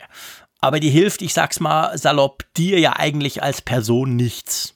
Das ist nett, dass du das tust, aber ja, du hast eigentlich nichts davon. Natürlich im übergeordneten Sinne dann schon, aber ja. Und das andere, was ja im Moment auch sehr groß diskutiert wird, wo ich übrigens sehr große Hoffnungen auch drauf setze, sind ja diese sogenannten Tracing-Apps, die man auf gar keinen Fall mit Tracking-Apps verwechseln sollte an dieser Stelle vielleicht noch. Ähm, da geht es ja drum, quasi die Idee, da gibt es so eine europäische, ähm, im Moment gerade so eine europäische Initiative, PEP, nennt sich das Ganze. Die, die Uni Lausanne bei uns, die, die EPFL ist da auch ziemlich federführend dran beteiligt. Da geht es ja eigentlich drum, etwas zu tun, was man in Asien auch gemacht hat. Und zwar du hast quasi eine App und diese App selber, die die, die guckt, ob ein anderer diese App auch hat, salopp gesagt. Und dann geht es über Bluetooth, so quasi, ah, ich habe den Malte gesehen. Aber eben nicht, ich habe den Malte gesehen, sondern datenschutztechnisch so, ich habe irgendeine Nummer gesehen. Und wenn jetzt dann zum Beispiel du positiv getestet wirst und wir saßen zusammen in der Straßenbahn vor zwei Wochen, dann würde die App mich warnen, die sagt dann zwar nicht, hey, das ist der Malte, aber die sagt halt, hey, du hast da Kontakt gehabt dann und dann. Und dann weißt du vielleicht selber, oh ja, da war ich ja im Zug unterwegs, oh, blöde Sache, muss ich mal gucken. Und in Asien weiß man, hat das, hat das wirklich geholfen. Das hat zum Teil am Anfang helfen können. Singapur hat sich eine Zeit lang nur auf solche Apps verlassen. Inzwischen mussten sie zwar auch eingestehen, ja, okay, wir müssen jetzt doch Lockout machen, äh, also wir müssen jetzt doch das Ganze ein bisschen runterfahren. Es reicht nicht einfach nur die Apps. Aber zum Beispiel Südkorea hat damit sehr gute Erfahrungen gemacht. Und ich glaube, gerade wenn es jetzt dann irgendwann mal hoffentlich darum geht, diesen, diese Komplettsperre, in der wir uns momentan bewegen, so langsam wieder ein bisschen aufzuheben, dann könnten eben diese Art Apps, die quasi wirklich konkret auch Warnungen aussprechen, sehr hilfreich sein. Aber, du hast es vorhin ein bisschen erwähnt bei der anderen App, es ist halt unglaublich wichtig, woher kommt die und was passiert mit diesen Daten. Und ich glaube, daran steht und fällt dann der, der Erfolg, falls sich der überhaupt einstellen sollte. Aber ja, ich finde das ein super wichtiges Thema. Der Erfolg und letzten Endes natürlich auch die Akzeptanz in der Bevölkerung, je nachdem, wie das Echo dann ausfällt. Und das, ich glaube, wir sind an einer sehr sensiblen Zeit, was dieses Thema angeht. Natürlich ist die Recherche von Kontaktwegen, findet ja jetzt in analoger Form ja auch jetzt ja statt. Die Behörden gucken halt, wenn jemand infiziert ist, mit wem hatte der was zu tun. Das ist eine akribische Recherche, aber man muss ja sehen, je mehr das zunimmt, desto gewaltiger wird ja der Aufwand und irgendwann ist es kaum noch zu leisten. Und da kann natürlich die heutige Elektronik eine ganze Menge helfen, die ganze Vernetzung. Aber es ist halt ein zweischneidiges Schwert. Genauso wie es dir helfen kann, kann es dann eben auch dann missbraucht werden. Können Daten dann Wege gehen, die du nicht haben möchtest als Nutzer. Ja, ich, ich vertraue so ein bisschen darauf, dass es sehr viele findige Menschen da draußen gibt, die jetzt schon da dran sitzen und sich dann angucken, dann wie diese Apps dann funktionieren dann und uns berichten ja, weißt du, werden. Das ja. Das Problem ist ja eigentlich, es ist ja das ist ja nichts, was man nicht lösen könnte. Da gibt es Konzepte. Da gibt ich habe mit Programmierern gesprochen, mit, mit Firmen bei uns in der Schweiz, die auch da dran sind an dem Thema. Die sagen, das ist alles gelöst. Das ist nicht so, dass man das nicht machen kann. Man kann das komplett anonymisiert machen. Der Punkt ist halt, also meiner Meinung nach müsste das der Staat bringen, so eine App. Und dann müsste sie natürlich Open Source sein, damit die Freaks, die sich wirklich auskennen, das Ding auseinandernehmen können und gucken können. Und dann brauche ich als Nutzer natürlich die Zusicherung, hey, wenn der Mist mit diesem blöden Virus endlich durch ist, dann wird das Zeug gelöscht, etc. Also ich gebe dir recht, es braucht eine relativ große, es braucht gewissermaßen einen Vertrauensvorschuss von mir als User, dass ich das mache. Klammer auf, ich würde sowieso sofort installieren, Klammer zu. Und dann aber braucht halt eine Organisation vom Staat, die das quasi garantiert. Und wenn das natürlich irgendein Startup ist, hey, wir haben eine coole Idee und wir haben da in Asien eine App geklaut und wir machen das jetzt auch bei uns, dann geht's schief. Und das, ich glaube, man hat auch nur einen Schuss. das ist, es darf auch nur eine App geben. Ich glaube, es geht nicht, wenn das dann fünf Apps gibt im App Store, so nach dem Motto, joa, such dir mhm. halt eine aus. Das muss irgendwie offiziell vom Staat eine App geben, Punkt, mit der Aufforderung, liebe Leute, installiert das bitte, sonst, sonst wird das nichts. Ja, ich glaube aber, was auch Teil der Diskussion ist, hier in Deutschland zumindest, du sagst ja, der Staat muss es machen. Sicherlich, das, das ist eine hoheitliche Aufgabe. Das ist ein Thema der Daseinsvorsorge. Das, das kann man natürlich nicht der Privatwirtschaft überlassen, wobei sie natürlich das ja entwickeln muss. Also sie ist ja irgendwie involviert und wahrscheinlich dann stellt ja, sie, wie auch bei dieser ähm, Datenspende-App, stellt sie halt auch die Infrastruktur bereit. Das sind dann halt keine Regierungsserver, sondern das sind halt dann deren Server, von dem Dienstleister. Das ist, das ist die eine Frage, aber die andere ist eben auch, es gibt ein großes Misstrauen hier in Deutschland gegenüber dem Staat, weil der Staat natürlich an anderer Stelle auch schon Begehrlichkeiten hatte, diese Daten halt zu haben in der Kriminalitätsverfolgung mhm. und solche Sachen. Und das, das ist so die Angst, die man dann mitschwingt, weil auch sehr früh in dieser Diskussion ja auch schon das Handy-Tracking dann auf die auf das äh, Trapez kam nach dem Motto, ah, Handy-Tracking wird alle Probleme lösen. Und dann hat man ja doch einen Rückzug gemacht, weil sehr schnell dann eben auch die Datenschützer auf dem Plan waren und haben gesagt, ja, sicherlich, das Problem kann es lösen, aber noch 20 andere äh, des Staates dann auch, die vielleicht gar nicht im Sinne des besten Sinne des Bürgers sind. Und das ist so diese Debatte, die da ein bisschen mitschwingt, die sicherlich auch jetzt, glaube ich, zunimmt, weil das Thema ja immer mehr jetzt auch drängt und die, die ähm, Apps auch da sind, dann ja dann geführt wird. Ja, klar. Das ist bei uns nicht ganz so krass, zum Glück, muss ich sagen. Ich habe da natürlich, ich bin da persönlich insofern sehr stark involviert in dem Thema. Ich merke auch, ich nerv mich unglaublich, wenn ich Twitter lese in diesen Tagen, gerade zu diesem Thema. Ich kann natürlich die Ängste alle verstehen, aber ich sag halt lieber, ich gebe lieber ein paar Daten raus und überlebe dafür. Das tönt jetzt vielleicht krass, aber ja, ich will halt, dass der Mist mal vorbeigeht. Wir alle sind nicht glücklich im Moment im Homeoffice und mit völlig zugenagelten Ländern quasi. Und das ist nicht das einzige Punkt, aber das ist definitiv etwas, was helfen könnte. Das weiß man aus dem Ausland. Man weiß leider auch, es hilft nur, wenn es wahrscheinlich mindestens 50 Prozent der Bevölkerung machen. Und das Ziel allein ist ja unendlich schwierig. Ich glaube, das hat nur WhatsApp geschafft. Also, wobei, das wäre auch ein gutes Thema. Ich meine, die Leute sind durchaus bereit, Apps zu installieren, die ihre Daten klauen. Also von dem her gesehen. Aber weißt du, was ich meine? Also ich bin eigentlich, ich, ich, ich möchte diese App unbedingt. Ich möchte, dass sie gut ist. Ich möchte, dass sie den Datenschutz ernst nehmen. Aber ich möchte vor allem, dass alle die installieren, weil ich sicher bin, dass das helfen würde. Aber die Probleme sind da, ich gebe dir recht. Und es ist sehr zweifelhaft, ob wir das wirklich schaffen, diese Herausforderung irgendwie zu meistern in Bezug auf solche Apps. Ja, es gibt ja mit Blick auf iOS, und da sind wir wieder bei Apple, ja auch noch einige technischen, technische Fragen, die ich mir halt stelle. Denn die Privilegien, die eine solche App haben müsste, um ständig im Hintergrund dann alles mittracken zu können, die behält Apple Gibt sich ja gar nicht, oder? Eben, die behält Apple sich selber vor. Im Grunde genommen müsste es eine Systemkomponente sein. Denn wir haben hier ja nun die letzten Monate sehr stark darüber geredet, wie, wie stolz Apple darauf ist, dass sie den Datenschutz immer weiter optimiert haben. Und mhm. genau diese Funktion unterbinden nämlich das Dritt-Apps, und das wäre halt eine Dritt-App ja auch, dass die halt dann äh, einfach mitplotten können ohne Ende. Oder es, wenn es dann so ist, dass du der App weitreichende Zugeständnisse machst, dann ist es aber immer noch so, dann müsste auch jeder Nutzer sie nicht nur installieren, sondern auch dann eben dann entsprechend auch sagen, du darfst auch App und nicht dann irgendwie den Schwanz einziehen und sagen, ja, aber nur bei einmaliger Verwendung oder wenn sie aktiv ist und so weiter, weil dann ist das dann ja, auch schon Die Frage wieder kommt dann immer wieder, das kennen wir alle von, ja, ja, von, von Apple inzwischen. Also und da werden viele dann, alle paar Tage fragt er das dann. Genau, und dann werden viele zwischendurch dann halt sagen, ach, jetzt will ich doch nicht mehr. Naja, und mhm. dann, dann verliert halt diese App ihre Wirkung. Und das sehe ich also bei allem, was man philosophisch jetzt dann zu meinen kann, ist natürlich auch die technologische Komponente eine, die die auch noch spannend ist, wo, wo sich mir auch noch einige Fragen stellen, wo ich jetzt bis jetzt noch keine Antwort zu gehört habe, ob man das denn wirklich so gelöst hat. Aber zu der Frage, du willst die App, ja, ich kann deinen Ansinnen verstehen auf der einen Seite. Auf der anderen Seite kann ich aber auch jeden verstehen, der in diesen Zeiten etwas skeptisch ist. Denn äh, natürlich ist die Bekämpfung dieser Sache wichtig, aber wie auch jetzt manchmal diese, diese Debatte um die Grundrechte nicht geführt wird, wie die halt zurückgenommen wurden und dass einige das sogar herbeisehnen und so weiter, finde ich auch ehrlich gesagt problematisch. Also da bin ich schon auch auf der Seite derer, da sind ja auch einige sehr renommierte Juristen, die da eben auch sagen, hm, wir müssen halt auch aufpassen, dass uns jetzt nicht jedes Mittel recht ist, ne, nur weil wir einen Gegner jetzt mal bekämpfen müssen. Also ich finde schon, diese Debatte muss man vorsichtig führen. Ja, natürlich. Es ist halt wie bei allem, also beziehungsweise bei allem rund um Corona. Das Problem ist halt, dass wir haben, wir haben zwei ganz weit entfernte Extreme, die sich da irgendwie es gibt die eine Seite, das bist, man könnte es bei uns zwei auf, auf dich fokussieren, der sagt, hey, eigentlich gibt mich der Scheiß nichts an, Jungs, lasst mich mal in Ruhe, mir passiert sowieso nichts, wenn ich das kriege. Es gibt die andere Seite wie ich, ich bin völlig überzeugt, wenn ich den Virus kriege, bin ich tot, Punkt. Das würde meine Lunge nicht überleben.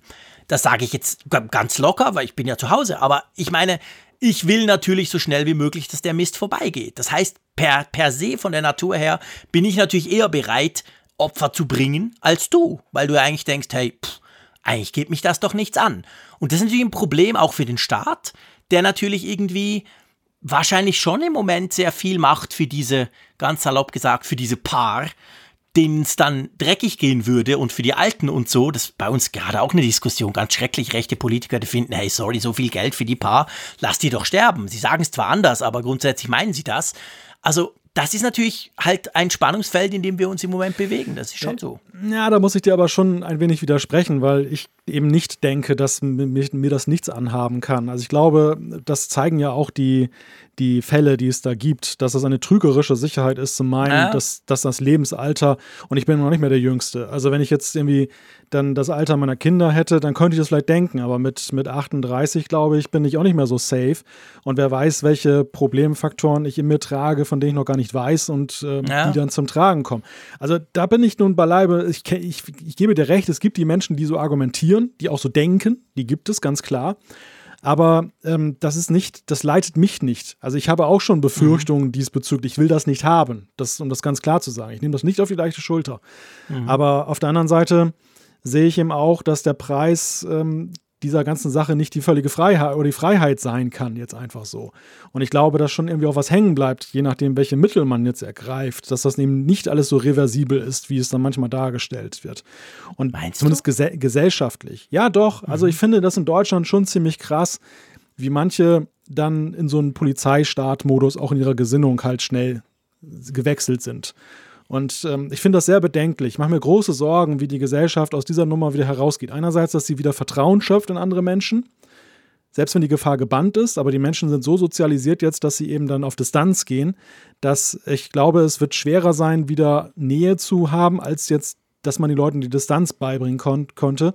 Und das andere ist eben auch diese Leichtigkeit, mit der man eben dann alles dann weggewischt hat und die Härte, mit der man vorgegangen ist ich glaube, da konnte sich auch mancher dran ergötzen. Und ich sehe da so ein paar Beispiele, wo ich mir schon Gedanken drüber mache, was, wie das weitergeht, ja. Mhm. Ja, das, da mache ich mir jetzt bei uns tatsächlich weniger Sorgen drum. Wir haben zwar auch ein paar von diesen Idioten, aber vielleicht sind sie weniger zahlreich als bei euch. Vielleicht auch nicht, vielleicht sind sie nur ein bisschen stiller oder besser versteckt. Who knows? Aber ja, das, das wissen wir natürlich letztendlich nicht. Diese Diskussion, die gehört eigentlich auch nicht in Apfelfunk, aber diese Diskussion müsste man dann mal führen, wenn das quasi durch ist, wenn man vielleicht, keine Ahnung, in einem Jahr, in zwei, mal rückblickend sagen kann, wo stehen wir denn jetzt heute? Was haben wir denn jetzt quasi alles mitgenommen und was immer noch so ist, so nach dem Motto war doch ganz praktisch. Und was haben wir wieder, wieder quasi gecancelt oder so? Ja, auf jeden Fall, vielleicht um zum Thema zurückzukommen, diese Apps, ich glaube, die haben schon jetzt nicht unbedingt die Robert Koch Institut App, ich glaube, die ist ja harmlos, aber diese Tracing Apps, die haben schon ziemliche Hürden noch zu nehmen, falls das überhaupt so weit kommen sollte. Und ich glaube, die technische jetzt bei in unserem Bereich bei Apple, die ist auch nicht zu unterschätzen. Also ich glaube, viele Dinge gehen bei Apple gar nicht, was bei Android problemlos möglich ist. Also hm. wäre natürlich auch dumm, wenn es dann quasi ausgerechnet die, die, die Apple-Nutzer trifft, die so eine App eigentlich gar nicht richtig brauchen können. Ja, absolut. Das wäre natürlich ein Albtraum, wenn das so wäre. Aber ja, ich sehe es genau so. Wir sehen das ja bei vielen anderen Apps auch, dass die, dass bestimmte Dinge auf dem iPhone, auf dem Android-Gerät halt ohne weiteres möglich sind, aber auf ja. dem iPhone einfach systematisch nicht dann denkbar sind. Genau. Die Frage, die sich mir stellt in dem Zusammenhang ist, Apple, wir haben gerade über Apple gesprochen, Apple unterstützt mit Sachspenden, Apple unterstützt mit anderen Dingen. Da das ja nun auch ein USA-Thema sehr stark ist, also jetzt nicht nur ein mhm. europäisches Thema, könnte Apple vielleicht auch gewillt sein, da etwas mitzuhelfen? Du meinst quasi auf Systemebene, also quasi Zum Beispiel? ein iOS 13.5c für Corona, was dann irgendwelche Dinge möglich macht. Also ich meine, seien wir ehrlich, in, in diesen Zeiten ist ja nichts unmöglich. Wir haben das schon ein paar Mal festgestellt. Dinge, die vor einer Woche noch als absurd angeguckt werden, sind heute ganz normal. Wir dürfen kaum mehr raus etc. Also na, theoretisch möglich wäre das natürlich schon. Klar. Klar könnte Apple dort was machen, aber da ist natürlich dann ich meine, letztendlich, worum geht es? Es geht darum, den Datenschutz, es geht darum, gewisse ähm, Mechanismen, die Apple eben sehr stolz, wo Apple sehr stolz ist drauf und die Apple auch eingebaut hat, um uns vor bösen Apps zu schützen, die müsste man ja eigentlich temporär außer Kraft setzen.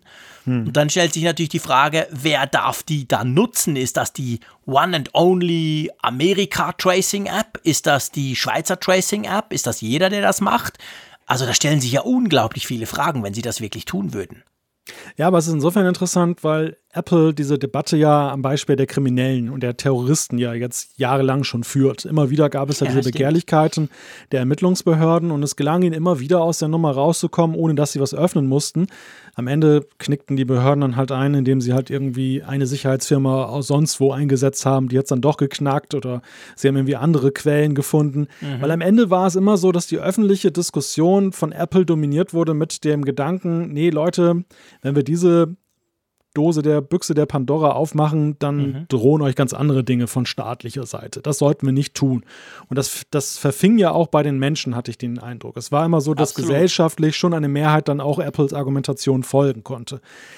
Bei der Sache, und wir, wir denken jetzt an die USA, das Heimatland von Trump, wenn der das politisiert und jetzt mal wirklich so diese Tracing-App-Geschichte kommt, dann heißt es, Moment mhm. mal, bei Google, bei Android gar kein Thema, aber Apple sperrt sich, die, das System kann das nicht und die helfen nicht ob Apple das durchsteht im Gegensatz zur anderen Debatte? Nein, auf keinen Fall. Also ich glaube, ich glaube, das tatsächlich so, weil seien wir ehrlich, selbst bei uns dann bei, bei, bei uns Nutzern und Kunden, ich meine, ja, Terroristen sind böse, Kindsentführer, ganz eine schlimme Sache, aber seien wir ehrlich, betrifft mich ja nicht. So denken die meisten, so denke ich auch. Ähm, aber das betrifft ja fast jeden inzwischen. Also das ist natürlich, da habe ich ja ganz persönlich eine andere Motivation zu finden, ja eigentlich, ja schon stimmt. Also und wenn das politisch natürlich, wenn, wenn der Trump das tatsächlich mal entdeckt, so im Sinn von, hey, da gibt es ja eine App, die rettet uns alle und morgen ist der Scheiß weg, nur Apple will das nicht, da hat Apple keine Chance, da bin ich völlig überzeugt, weil ich glaube, die öffentliche Meinung in dem Fall, ich glaube, die würde kippen. Das wäre nicht das gleiche, wie wenn du sagst quasi, ja, okay, ist zwar blöd, wenn der, wenn der, wenn der Einbrecher oder der Mörder quasi seine Daten da drauf geschützt hat, aber hey, ja. Freunde, eigentlich schützen wir euch alle, weil da ist es ja so ein bisschen umgekehrt. Eigentlich schützen wir euch nicht, sondern wir verhindern etwas, was euch vielleicht schützen könnte, weißt du? Da hätte Apple schlechte Karten. Das ja, müssen die vermeiden, diese Diskussion. Und es gibt eine ganz andere Betroffenheit. Weil bei der genau, selbst, genau. Selbst sag mal, Terrorismus ist ja immer gefühlte allgemeine Betroffenheit, aber am Ende mhm. ja doch immer eine sehr auf einen bestimmten äh, Kreis reduzierte unmittelbare Betroffenheit. Ja. Und, und bei diesem Thema ist es aber ja so, dass ja eine unmittelbare Betroffenheit für alle Bevölkerungskreise gegeben genau. ist. Und das, glaube ich, das hat ganz anderes Kaliber. Ja, also das, das, das, das, das könnte noch interessant werden, wenn, wenn es da hart auf hart kommt. Ja, das ist, das ist ein spannender Punkt, den du da brachst. Habe ich noch gar nicht dran gedacht. Also, wenn das dann plötzlich politisch wird oder wenn es eben nicht geht, wenn diese Apps, diese Dinge, die, die, die, die man machen können muss, damit die Apps funktionieren, wenn das bei Apple nicht funktioniert, dann denke ich schon, könnte der Druck oder wird der Druck auf Apple steigen. Ja? Ich glaube, es ist nicht das letzte Mal, dass wir über diese Art Apps gesprochen haben, mein Lieber. Das glaube ich Ohne auch, jetzt ja. dem Corona-Thema zu viel. Jetzt haben wir ihm schon relativ viel Platz geboten, aber ihr, ihr, ihr kriegt das im Moment ja auch mit. Das kommt in den Medien überall. Also ich glaube auch, das Thema wird noch viel wichtiger werden und wir werden noch viel mehr darüber lesen. Und drum, ähm, ja, mal gucken. Mal gucken, wie sich das entwickelt. Lass uns zu einem unverfänglicheren Thema kommen. Einverstanden? Zu den genau. Apfelstücken. Genau. ja, Unserer kleinen Rubrik. Hm? Was du wolltest noch was sagen? Hat in, nee, hat, also ist jetzt schon zu dem neuen Thema, hat indirekt jetzt auch natürlich damit zu tun, worüber wir gerade gesprochen haben mit den jetzigen Zeiten. Also das erste Thema ist nämlich der FaceTime-Fotograf. Eine ganz witzige Geschichte, die da jetzt heute hochgepoppt ist. Es gibt nämlich einen Hochzeitsfotograf in Großbritannien, der mhm. hat sich gedacht, weil er die Leute nicht mehr zu Hause aufsuchen kann, wegen der Maßnahmen, der Einschränkungen, die gelten, dass er sie einfach über FaceTime fotografiert, FaceTime-Video. Also du kannst dann so eine Session bei ihm buchen, kostet okay. irgendwie 50 US-Dollar jetzt umgerechnet.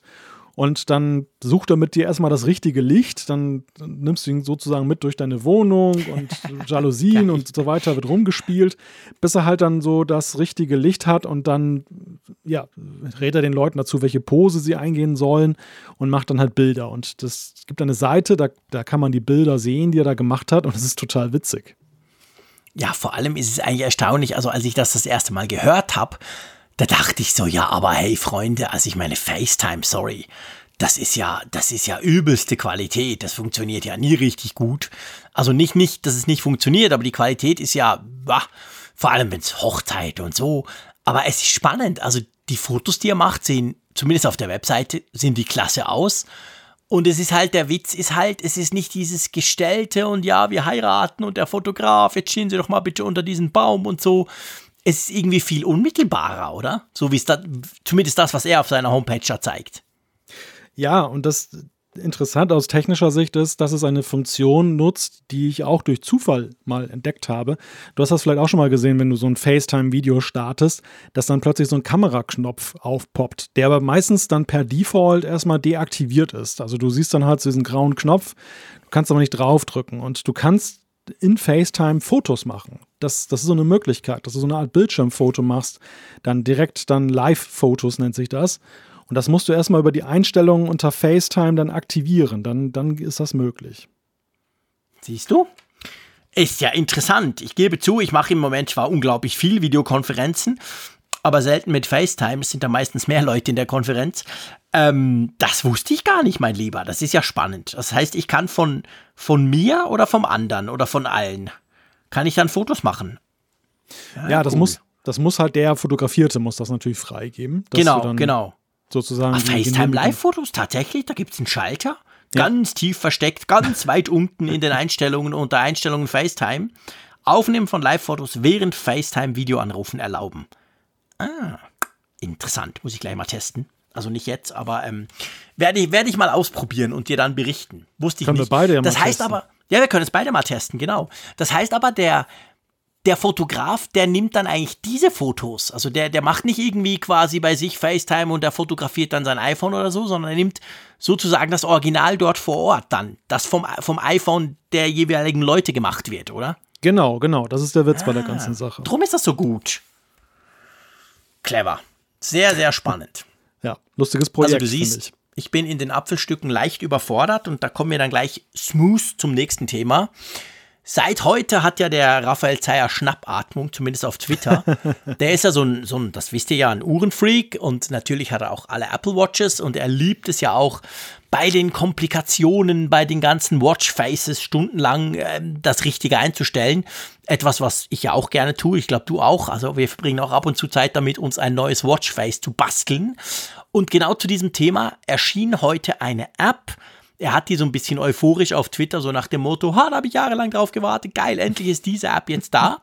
Und ich habe das gelesen und dachte dann, oh cool, ja geil, da kann man ja Dinge tun, die eben zum Beispiel Apple sonst nicht kann. Man kann ja viel, auch mit den neuen, ähm, seit WatchOS 5, 6, da kann man ja viel mehr machen. Ähm, aber ja, man kann ja noch nicht alles. Wir sind ja weit davon entfernt, dass wir komplett freie Watchfaces haben, die wir uns da zusammenbasteln. Ich habe sie runtergeladen, ich habe sie installiert, ich habe sie ausprobiert. Ich war dann froh, dass mich meine Jungs zum Fußballspielen holen gekommen sind, weil die App ist so wahnsinnig kompliziert. Ich habe es nicht genau begriffen. Magst du kurz erklären, was sie machen würde, wenn man clever genug wäre, sie zu bedienen? Ja, also die, die App heißt WatchSmith und sie kommt von David Smith, ähm, der ja schon viele nützliche Sachen programmiert hat.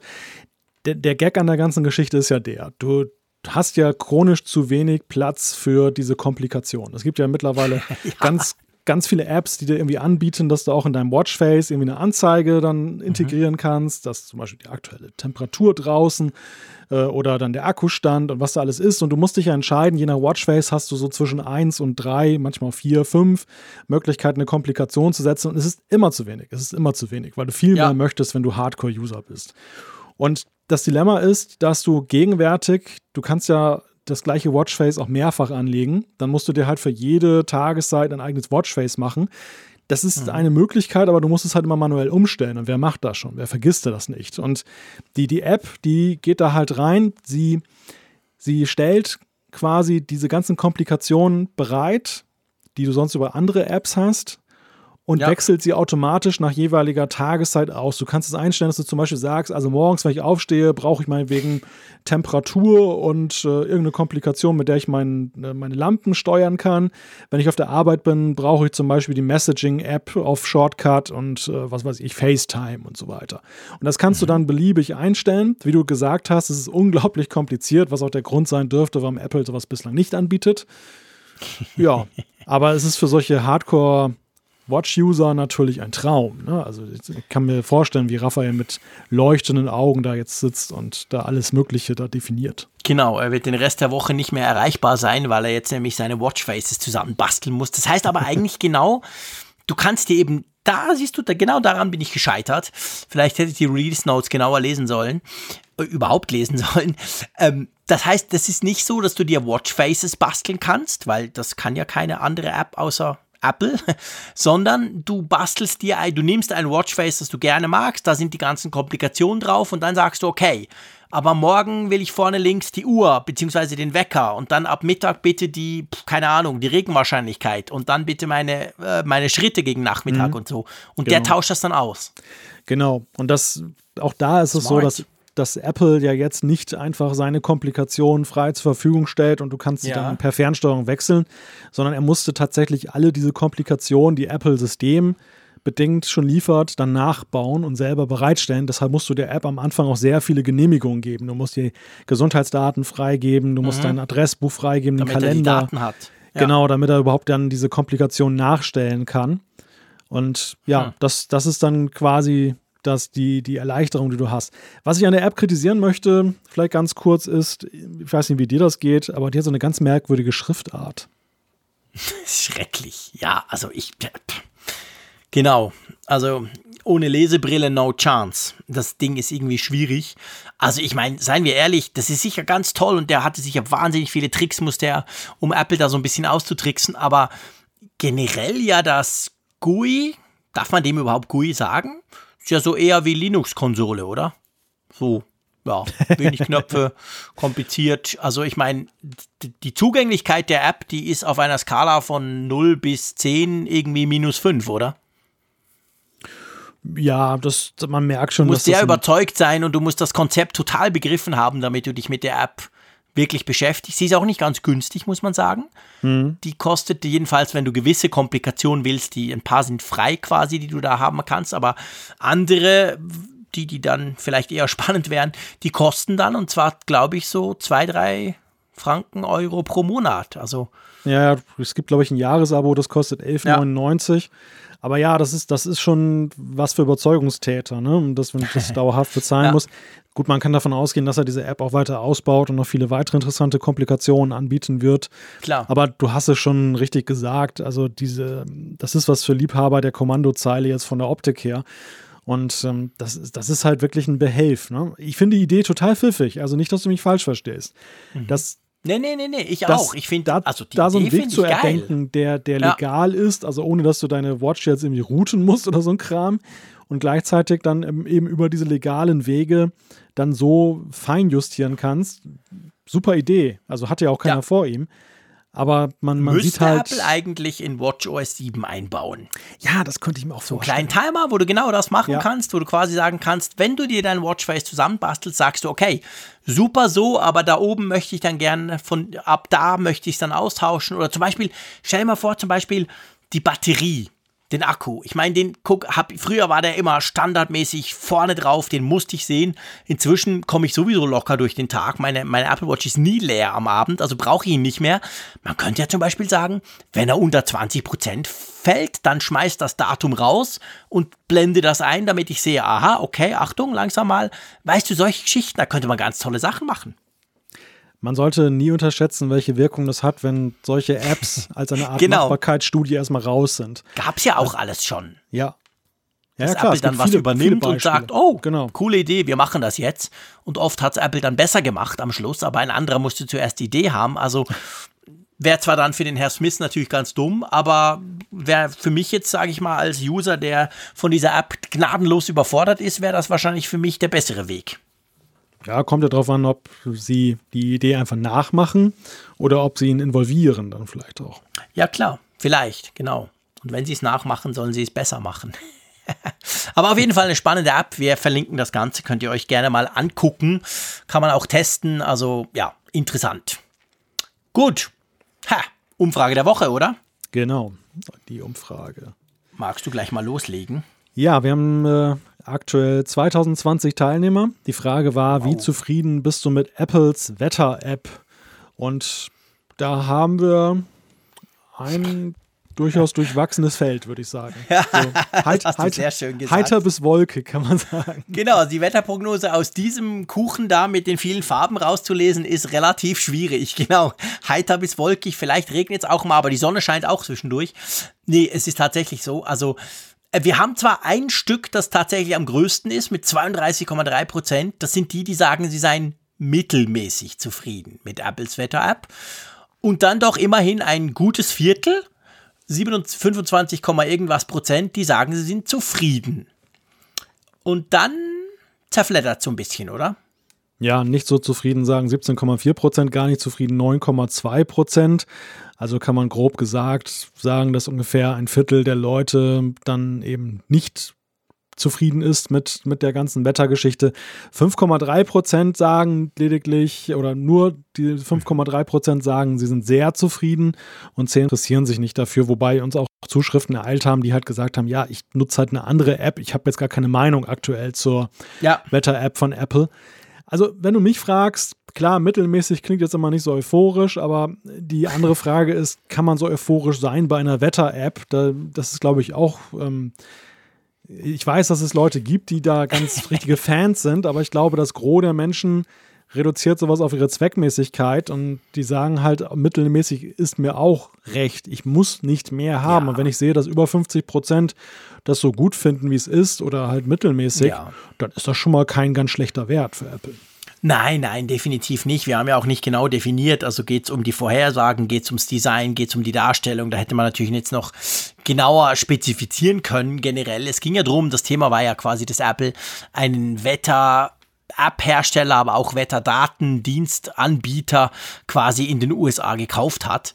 Und darum haben wir diese Frage hereingenommen. Also klar, ich meine, über 50 Prozent sind grundsätzlich damit zufrieden oder zumindest mittelmäßig zufrieden. Also gibt keinen Grund, das ja eigentlich zu ändern, wenn man es wenn jetzt mal nach unserer Umfrage, wenn man mal nach unserer Umfrage geht.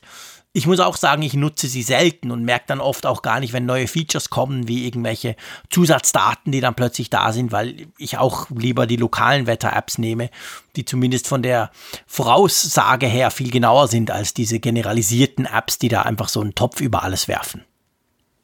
Ja, also ich gucke schon ganz gerne mal in die Apple Wetter App rein, wenn ich mal eben wissen muss, wie ist es das Wetter und ich muss sagen, für Bei mich. Bei dir ist ja einfach, entweder hat es Wind oder es regnet. Gibt es noch ein anderes Wetter? Bei dir ist das völlig easy. Ja, Quasi du hast binäres Wetter, oder? ja, ja, genau. Naja, ich weiß schon, jetzt, jetzt, jetzt lacht er wieder auf seinen Stockzähnen und denkt in Wirklichkeit, komm du mal hier vorbei, dann zeige ich dir das Wetter. Ja, guck, du kannst schon meine Gedanken lesen. Ja, ja, natürlich. Auch ohne Datenspende. Na, genau, auch ohne Datenspende und vor allem ohne Video. Wir sehen uns ja nicht hier im Podcast, aber ähm, so gewisse Dinge auf meine dummen Scherze weiß ich schon, was du zumindest denkst, aber nur der Anstand hält dich dann manchmal zurück, es nicht zu sagen. Ja, warum soll ich sagen, Gut, wenn wir haben eine andere. Weißt? Ja, okay, musst, musst du ja nicht mehr sagen, genau. Gut, damit ist ein stiller Podcast in Zukunft. Je besser wir uns kennen, desto weniger müssen wir sagen. Der Telepathie-Cast, ja. Genau, der Telepathie-Cast, super langweilig. Nee, nee, das wäre nichts für mich. Ich bin da ganz schlecht drin, überhaupt Gedanken zu lesen oder überhaupt schon nur Meinung, äh, Minen auszulesen. Das fällt mir selbst bei meiner Frau nach gefühlten 50 Jahren noch schwer. Aber es ist ein anderes Thema. Wir, kommen, wir haben eine neue Umfrage der Woche, die sich eher wieder an unsere jetzigen Themen knüpft, oder? Ja, anknüpfend an unser Thema, was wir ja vorhin hatten mit der RKI-App, der Datenspende, stellen wir euch mal so die generelle Frage, wie stehst du dazu, Smartphone-Daten zur Bekämpfung des Coronavirus zu nutzen? Also das, da, ich glaube, diesen Schuh kann man sich anziehen, sowohl für die Datenspende-App als eben auch ja. für die Tracing-Apps. Wir wollen das jetzt gar Absolut. nicht mal so runterbrechen, sondern wir wollen ganz allgemein mhm. mal wissen, wie ist eure Meinung dazu? Genau, und dann gibt es die Möglichkeit, finde ich gut, kommt drauf an, lehne ich ab oder weiß ich nicht, keine Ahnung. Also mal schauen, was ihr da grundsätzlich davon haltet, von, von, von solchen Apps eben. Das kann auch weiter gefasst sein. Aber wir haben ja so ein bisschen drüber gesprochen. Ja, siehst du, es reicht für Hörerfeedback. Genau. So, ich gebe gerade noch die Zeit ein. Ich mache jetzt nicht wieder den Spruch für was. Ihr wisst, es gibt bei uns Kapitelmarken, die dürft ihr gerne nutzen, auch wenn ihr natürlich viel lieber haben, dass ihr das Ganze an einem Riemen durchhört. Aber wenn ihr das nicht wollt, aus welchem Grund auch immer, dann könnt ihr die Kapitelmarken direkt anspringen und bei einer Stunde 24 Minuten und 10 Sekunden am Schluss ist dann noch ein bisschen anders, wenn ich das fertig produziert habe, aber plus minus wäre dann eben die Zuschriften unserer Hörer, oder? Ja, da kam, du spielst ja jetzt so ein bisschen darauf an, wir haben ein Feedback gekriegt, wo gesagt wurde, wie kann denn der Jean-Claude dieses wunderbare Feature jetzt dann schlecht reden, dann müsste es doch Lobpreisen, aber da muss ich dich mal in Schutz nehmen. Du darfst jetzt wirklich mit jeder Berechtigung dann eben darüber lästern, denn du bist ja derjenige von uns beiden, der sich ja federführend oder ausschließlich um das Thema kümmert. Also du, du schreibst die Zeiten während der Sendung auf und du trägst sie auch elektronisch dann ja danach ein. Und da du ja die ganze Arbeit hast, finde ich, steht es dir auch zu, dann auch mal einen Spruch loszulassen. Oh, du weißt, ich lästere auch über Dinge, die mir keinerlei Arbeit machen. Da bin ich, da habe ich überhaupt keine Zurückhaltung. Ist mir eigentlich wurscht. nee, das ist so ein kleiner Klein, was heißt Kleinkrieg, dummes Zeug, aber ich habe ja jahrelang gesagt, es braucht nicht, weil ich will ja, dass ihr unseren Podcast ganz hört. Punkt. Und dann habe ich mir aber natürlich überzeugen lassen, dass es eigentlich so einem Podcast ganz gut ansteht, wenn man das hat und ja auch praktisch sein kann, wenn man findet, hey, ich habe jetzt nicht zwei Stunden Zeit, aber das Thema interessiert mich und wenn man dann da einfach hinspringen kann. Und ganz ehrlich gesagt, so viel zu tun gibt das tatsächlich nicht. Aber ich nutze es natürlich gern, um ab und zu ein bisschen darüber zu lästern. So, fertig gelästert. Lass uns zu den Feedbacks kommen. Ähm, magst du mal zum gleich zum ersten Feedback? Da geht es um den Apple TV. Genau, ein sehr dumm. Spannend. Wir haben ja sehr philosophiert letztes Mal über den HomePod und über den Apple TV. Und da kam jetzt eine gute Idee von einem Hörer, oder? Ja, es ist ein sehr dominantes Thema im Feedback gewesen. Also augenscheinlich beschäftigt ja, das stimmt. viele auch so diese Idee, Mixtur, HomePod, Apple TV oder was kann man mit Apple TV anfangen. Und der Thomas hat uns dazu geschrieben, er hätte eine Idee dazu und zwar, was könnte Ende des Jahres der Selling Point eines neuen Apple TV sein? Nun, was wäre, wenn man die Set-Top-Box mit einem vollwertigen iPad OS ausstatten würde? Dank Maus- und Tastaturunterstützung hätte man einen Mac Mini, der sicherlich gut Absatz finden könnte. Also ich glaube, das wäre der Moment, wo Raphael Zeyer sich 20 Apple TVs kauft, oder? genau, der hat ja immer noch keinen. Ähm, stimmt, ja, genau. Ist natürlich eine gute Idee. Ich meine, iPad OS ist natürlich schon mächtiger. Also man muss ja wissen, Apple TV, da läuft ja auch irgendeine Form von iOS drauf, aber die haben so viel weggelassen, dass man erstens nicht mehr auf die Idee kommen könnte, dass da tatsächlich was programmiert wurde. Das ist jetzt ein bisschen böse, aber man kann nicht so arg viel damit machen. Aber das, was es macht, macht es eben sehr gut, finde ich auch. Und wenn man so ein iPad OS drauf hätte, das, da könnte man natürlich irgendwelche Dinge tun. Mit dem App Store könntest du irgendwas installieren. Es gab ja, weißt du noch, der Mac Mini, das war so ein bisschen vor dem großen Redesign, weil mit dem Redesign und dem neuen Mac Mini, das war glaube ich vorletztes Jahr oder so, wurde ja auch deutlich teurer, aber es gab ja eine Zeit, da war der Mac Mini ja so für plus minus 500 Euro zu haben. Und ich weiß, ich kenne auch ein paar Leute, das war ein sehr beliebter so Media Streaming Server, den du dann quasi mhm. mit dem HDMI-Anschluss an Fernseher ge gehängt hast. Und dann hast du irgendwie Plesk drauf oder so ein paar andere Tools, die es ja gibt und hattest den perfekten quasi Smart TV damals zu einer Zeit, wo das jetzt noch nicht so so so war und in die Richtung würde es ja gehen, wenn du jetzt den Apple TV quasi mit einem ich sag's in Anführungszeichen richtigeren Betriebssystem ausstatten würdest, oder? Ja, der Mac Mini und das Apple TV haben ja auch durchaus designtechnisch Zeiten durchlebt, ja. wo sie sich ziemlich ähnelten. Stimmt. Ähm, der, jetzt mittlerweile ist es so, der, der Mac Mini ist ja breiter geblieben und das, das Apple TV kompakter, aber das gab mal eben diese Phase. Der erste Apple TV sah ja genau so aus, ja. der war auch silbrig. Ja. Natürlich mit einem weißen Apple-Logo obendrauf. Ich erinnere mich. Die konntest du kaum untersche unterscheiden, wenn du die gesehen hast. Ja. ja. Und dem ja. dementsprechend, also rein designtechnisch hat es schon mal eine Phase gegeben, die, wo sie sich ziemlich ähnlich waren. Das ist aber eine, eine spannende Frage, die Thomas aufwirft. Und ich fragte mich auch mal wieder, warum eigentlich Apple sich so dagegen sträubt, zum Beispiel einen Browser auch im Apple TV anzubieten. Denn das wäre ja schon mhm. eine schicke Sache, dass ich mal eben auf dem Fernseher, ich bin da sowieso drauf, ich will was gucken, vielleicht wollen wir gemeinsam etwas gucken ähm, im Netz und warum können wir dann nicht eben eine Seite darauf aufrufen? Es gibt ja auch so vielfältige Möglichkeiten, ja. dass man ja zum Beispiel, du kannst vom iPhone oder iPad auf den Mac ja die geöffnete Seite in Safari einfach übertragen. Weißt du, dass du dann nur das Symbol anwählst und dann wird automatisch die Seite aufgerufen, die dann schon eben auf dem iOS-Gerät geöffnet ist. Und das wäre ja auch eine Idee fürs Apple TV. Da sind sie aber ganz rigide. Also da gibt es ja keinerlei ja. Möglichkeit, Nö. weder das zu transferieren, noch, also höchstens mit Airplay, dass du sagst, du, du, du sharest den Screen sozusagen auf dem großen Fernseher. Das könntest du natürlich tun. Aber es ist jetzt nicht, dass es nativ unterstützt wird. Und das ist eigentlich relativ ja. schade, aber ich glaube, die Erklärung dafür ist, Alleine schon, weil hier das Wort fiel, das wäre ein schöner, günstiger Mac Mini. Ich glaube, sie möchte um jeden Preis vermeiden, dass einer auf die Idee kommt, dann das als Computerersatz dahinzustellen. Auch wenn das sehr, sehr ja, blöd klar. wäre, weil ich meine, das macht sicherlich nicht so viel Spaß, damit zu arbeiten. Aber ähm, ja, also ich glaube, sie wollen einfach genau. eine strikte Trennung haben. Ja klar, stell dir vor, wenn du plötzlich noch, statt dass du dein iPad nimmst oder statt dass du sogar dein MacBook Air nimmst, während dem Tatort gucken, um einen Twitter zu machen, wenn du das auf dem Apple TV gleichzeitig kannst, geht ja gar nicht. Dann brauchst du ein Gerät weniger. Ich glaube auch, die Idee hat durchaus einen gewissen Charme, hat aber auch viele Fallstricke. Ich sag mal zum Beispiel Bedienung. Wie machst du das dann und so? Also, ja, mh, hm, werden wir wahrscheinlich nicht kriegen. Sage ich jetzt einfach mal, oder? Halte ich auch für eher unwahrscheinlich. Also nichts deutet darauf hin, dass Apple das in die Richtung weiterentwickeln möchte. Zumal die nächste Zuschrift, ich erlaube mir die gleich reinzunehmen, vom Christoph, die dreht sich ums Ähnliche. Und er, da, da sieht man so ein bisschen, dass ja eigentlich der Apple TV schon reicht. Er schreibt nämlich, ich selber habe eine Apple TV 4K und ich würde es immer den Apps der TV-Hersteller vorziehen. In letzter Zeit konnte ich in meiner Familie neue Geräte einrichten und musste feststellen, dass die Geräte, also die Fernsehgeräte, einfach nur unhandlich und langsam in der Bedienung sind, zum Beispiel Samsung in seinem Fall. Dazu kommt, dass die Fernbedienungen für mein Empfinden kaum Feedback geben. Dagegen ist die Fernbedienung des Apple TV meilenweit besser, da sie sehr direkt ist. Ich denke, die meisten Anwender brauchen auch keinen großen Speicher zum Streamen und Musik hören. Und drum ähm, glaubt er, dass wenn überhaupt sich Apple dann lieber vielleicht am Amazon TV Stick orientieren soll mit einer neuen Version. Spannend finde ich ja beim, beim Feedback von Christoph, dass er die Fernbedienung lobt. Ganz ehrlich gesagt, ich höre eigentlich über die Fernbedienung des Apple TVs selten bis nie etwas Positives. Oder wie geht's dir da? Ja, ich empfinde den jetzt nicht so als negativ, aber ich kenne auch sehr viele Leute, die alleine die mhm. Frage mhm. kritisch sehen, wie warum muss man sie denn halten? Also die augenscheinlich nicht hingucken genau. und sich daran stören, dass es eben keine Erkennungsmerkmale gibt, jetzt so haptisch, dass man weiß, so rum muss sie. Und das drücken sie in die falsche Richtung. Ist ja auch tatsächlich so. Ich meine, dieses, dieses oben und unten sieht die so identisch aus, dass du jetzt nicht unbedingt ja. dann jetzt rein vom Gefühl her weißt, äh, wo kann ich jetzt draufdrücken und wo bringt es nichts.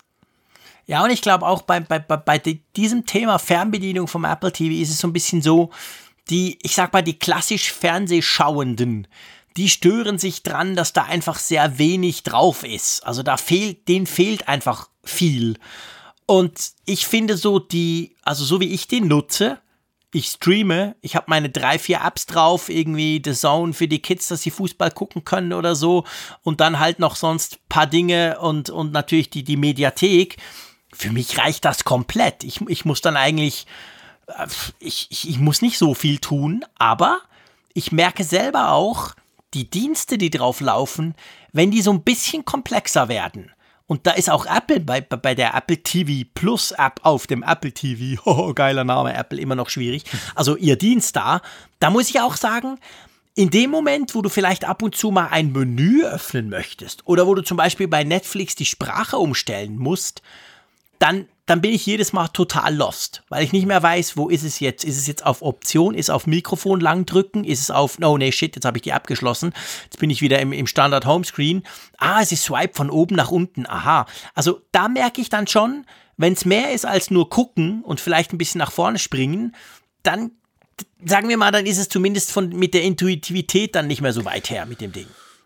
Ja, da muss ich eine Lanze brechen für Apple, weil ich finde, Echt? Diese, diese Einfachheit der Fernbedienung, die ist halt top. Ich finde, bei diesen, bei den Smart TVs, ähm, klar, die Zahlen, die hast du überall gleich und wenn du dann darüber gehst, dann bist du ja auch schneller.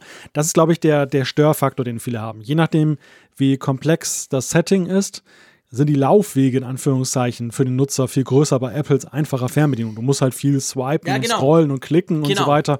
Das, das, Ja. nervt, das nervt natürlich zuweilen schon. Also alleine, wenn ich mal Netflix einschalte, muss dann erstmal das Profil auswählen, dann muss ich dann links in einem Menü wählen, dann muss ich rechts dann die Serie wählen, dann muss ich nochmal anklicken, dann muss ich nochmal Play klicken. Da bist du natürlich bei einer Fernsehfernbedienung häufig schneller, weil die hat für alles einen eigenen Knopf. Weißt du, das ist alles one click Ja. away. Das Problem ist Ja, nur, genau. Bei den nicht so viel benutzten Tasten oder bei bestimmten Sachen, Konstellationen, find mal diese scheiß Taste. Also was habe ich schon damit zugebracht, auf der Fernbedienung irgendeine blöde Taste zu finden, um zum Beispiel von HDMI 1 auf HDMI 2 zu gehen, weil das bei Ja. jedem Fernseher auch anders ist, diese, diese Source-Taste, wo die sitzt und wie sie funktioniert. Ja, genau. Und das ist einfach nur ätzend. Und das muss ich sagen, das finde ich einfach am Apple Es ist TV halt- gut. Ja, ich gebe dir recht. Also ich, ich, ich, mir ist es nur jetzt gerade vorne, wir haben jetzt zwei Abende lang ein bisschen mit den Kids haben wir was geguckt. Und normalerweise ist, ist bei meinem Apple TV Netflix drauf und auf Englisch, weil ich das meiste auf Englisch gucke. Und dann haben wir natürlich das umgestellt. Und dann, es kam mir so ein bisschen vor wie bei 3D Touch früher. Erinnerst du dich? Long Press.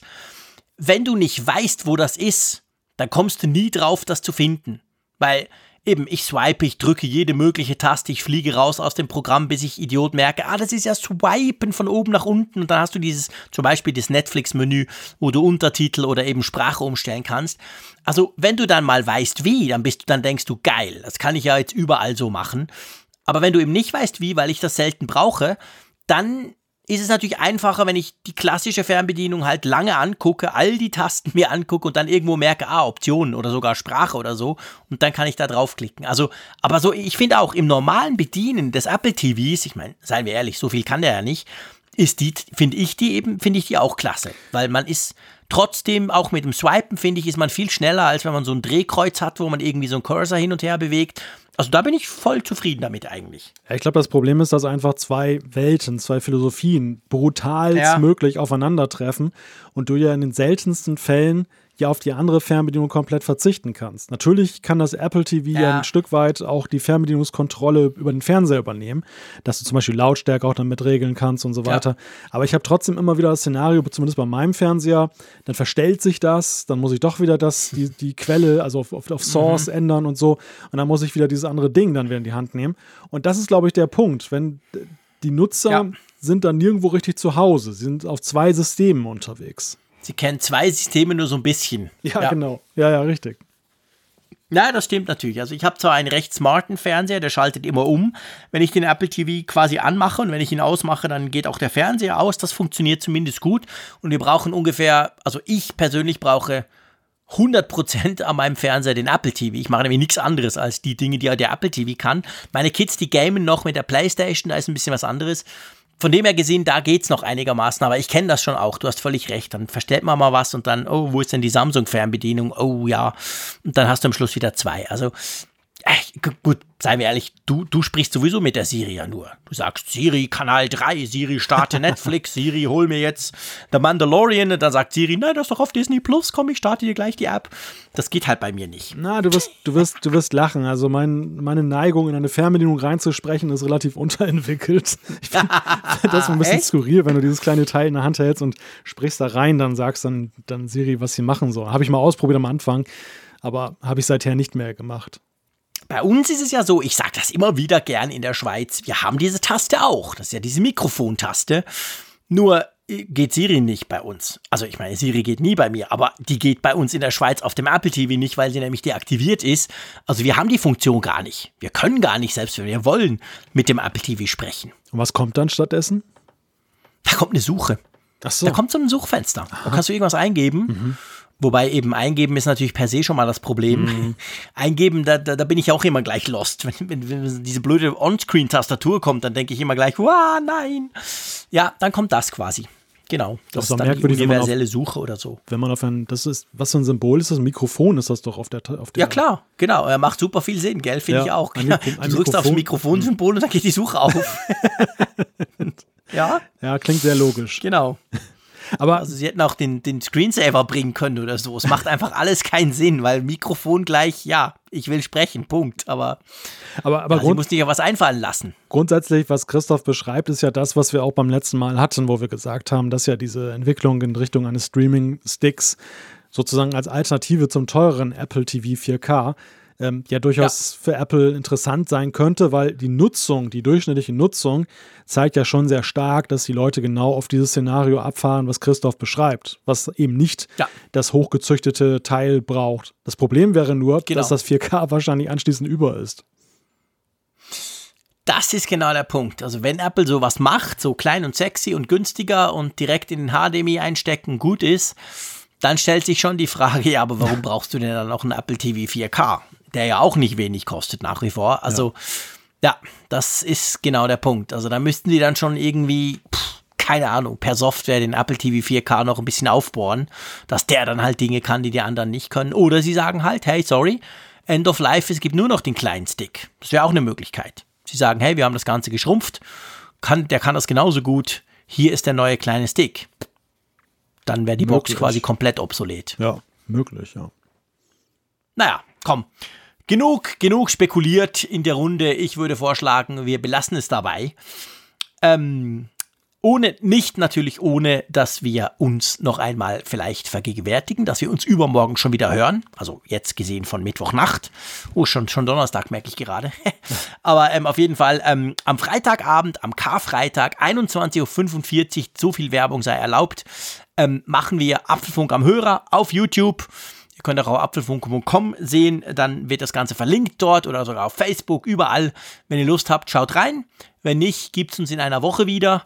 Hat mir Spaß gemacht, lieber Malte. Ich freue mich, dass ich dich schon bald wieder sehe. Sehe, sehe sogar. Ha. Und nicht nur höre. Und ja, sozusagen, wie immer, tschüss aus Bern. Ja, ganz im Stile des äh, Apple TV. Wir sehen uns. Bis dann. Tschüss von der Nordsee.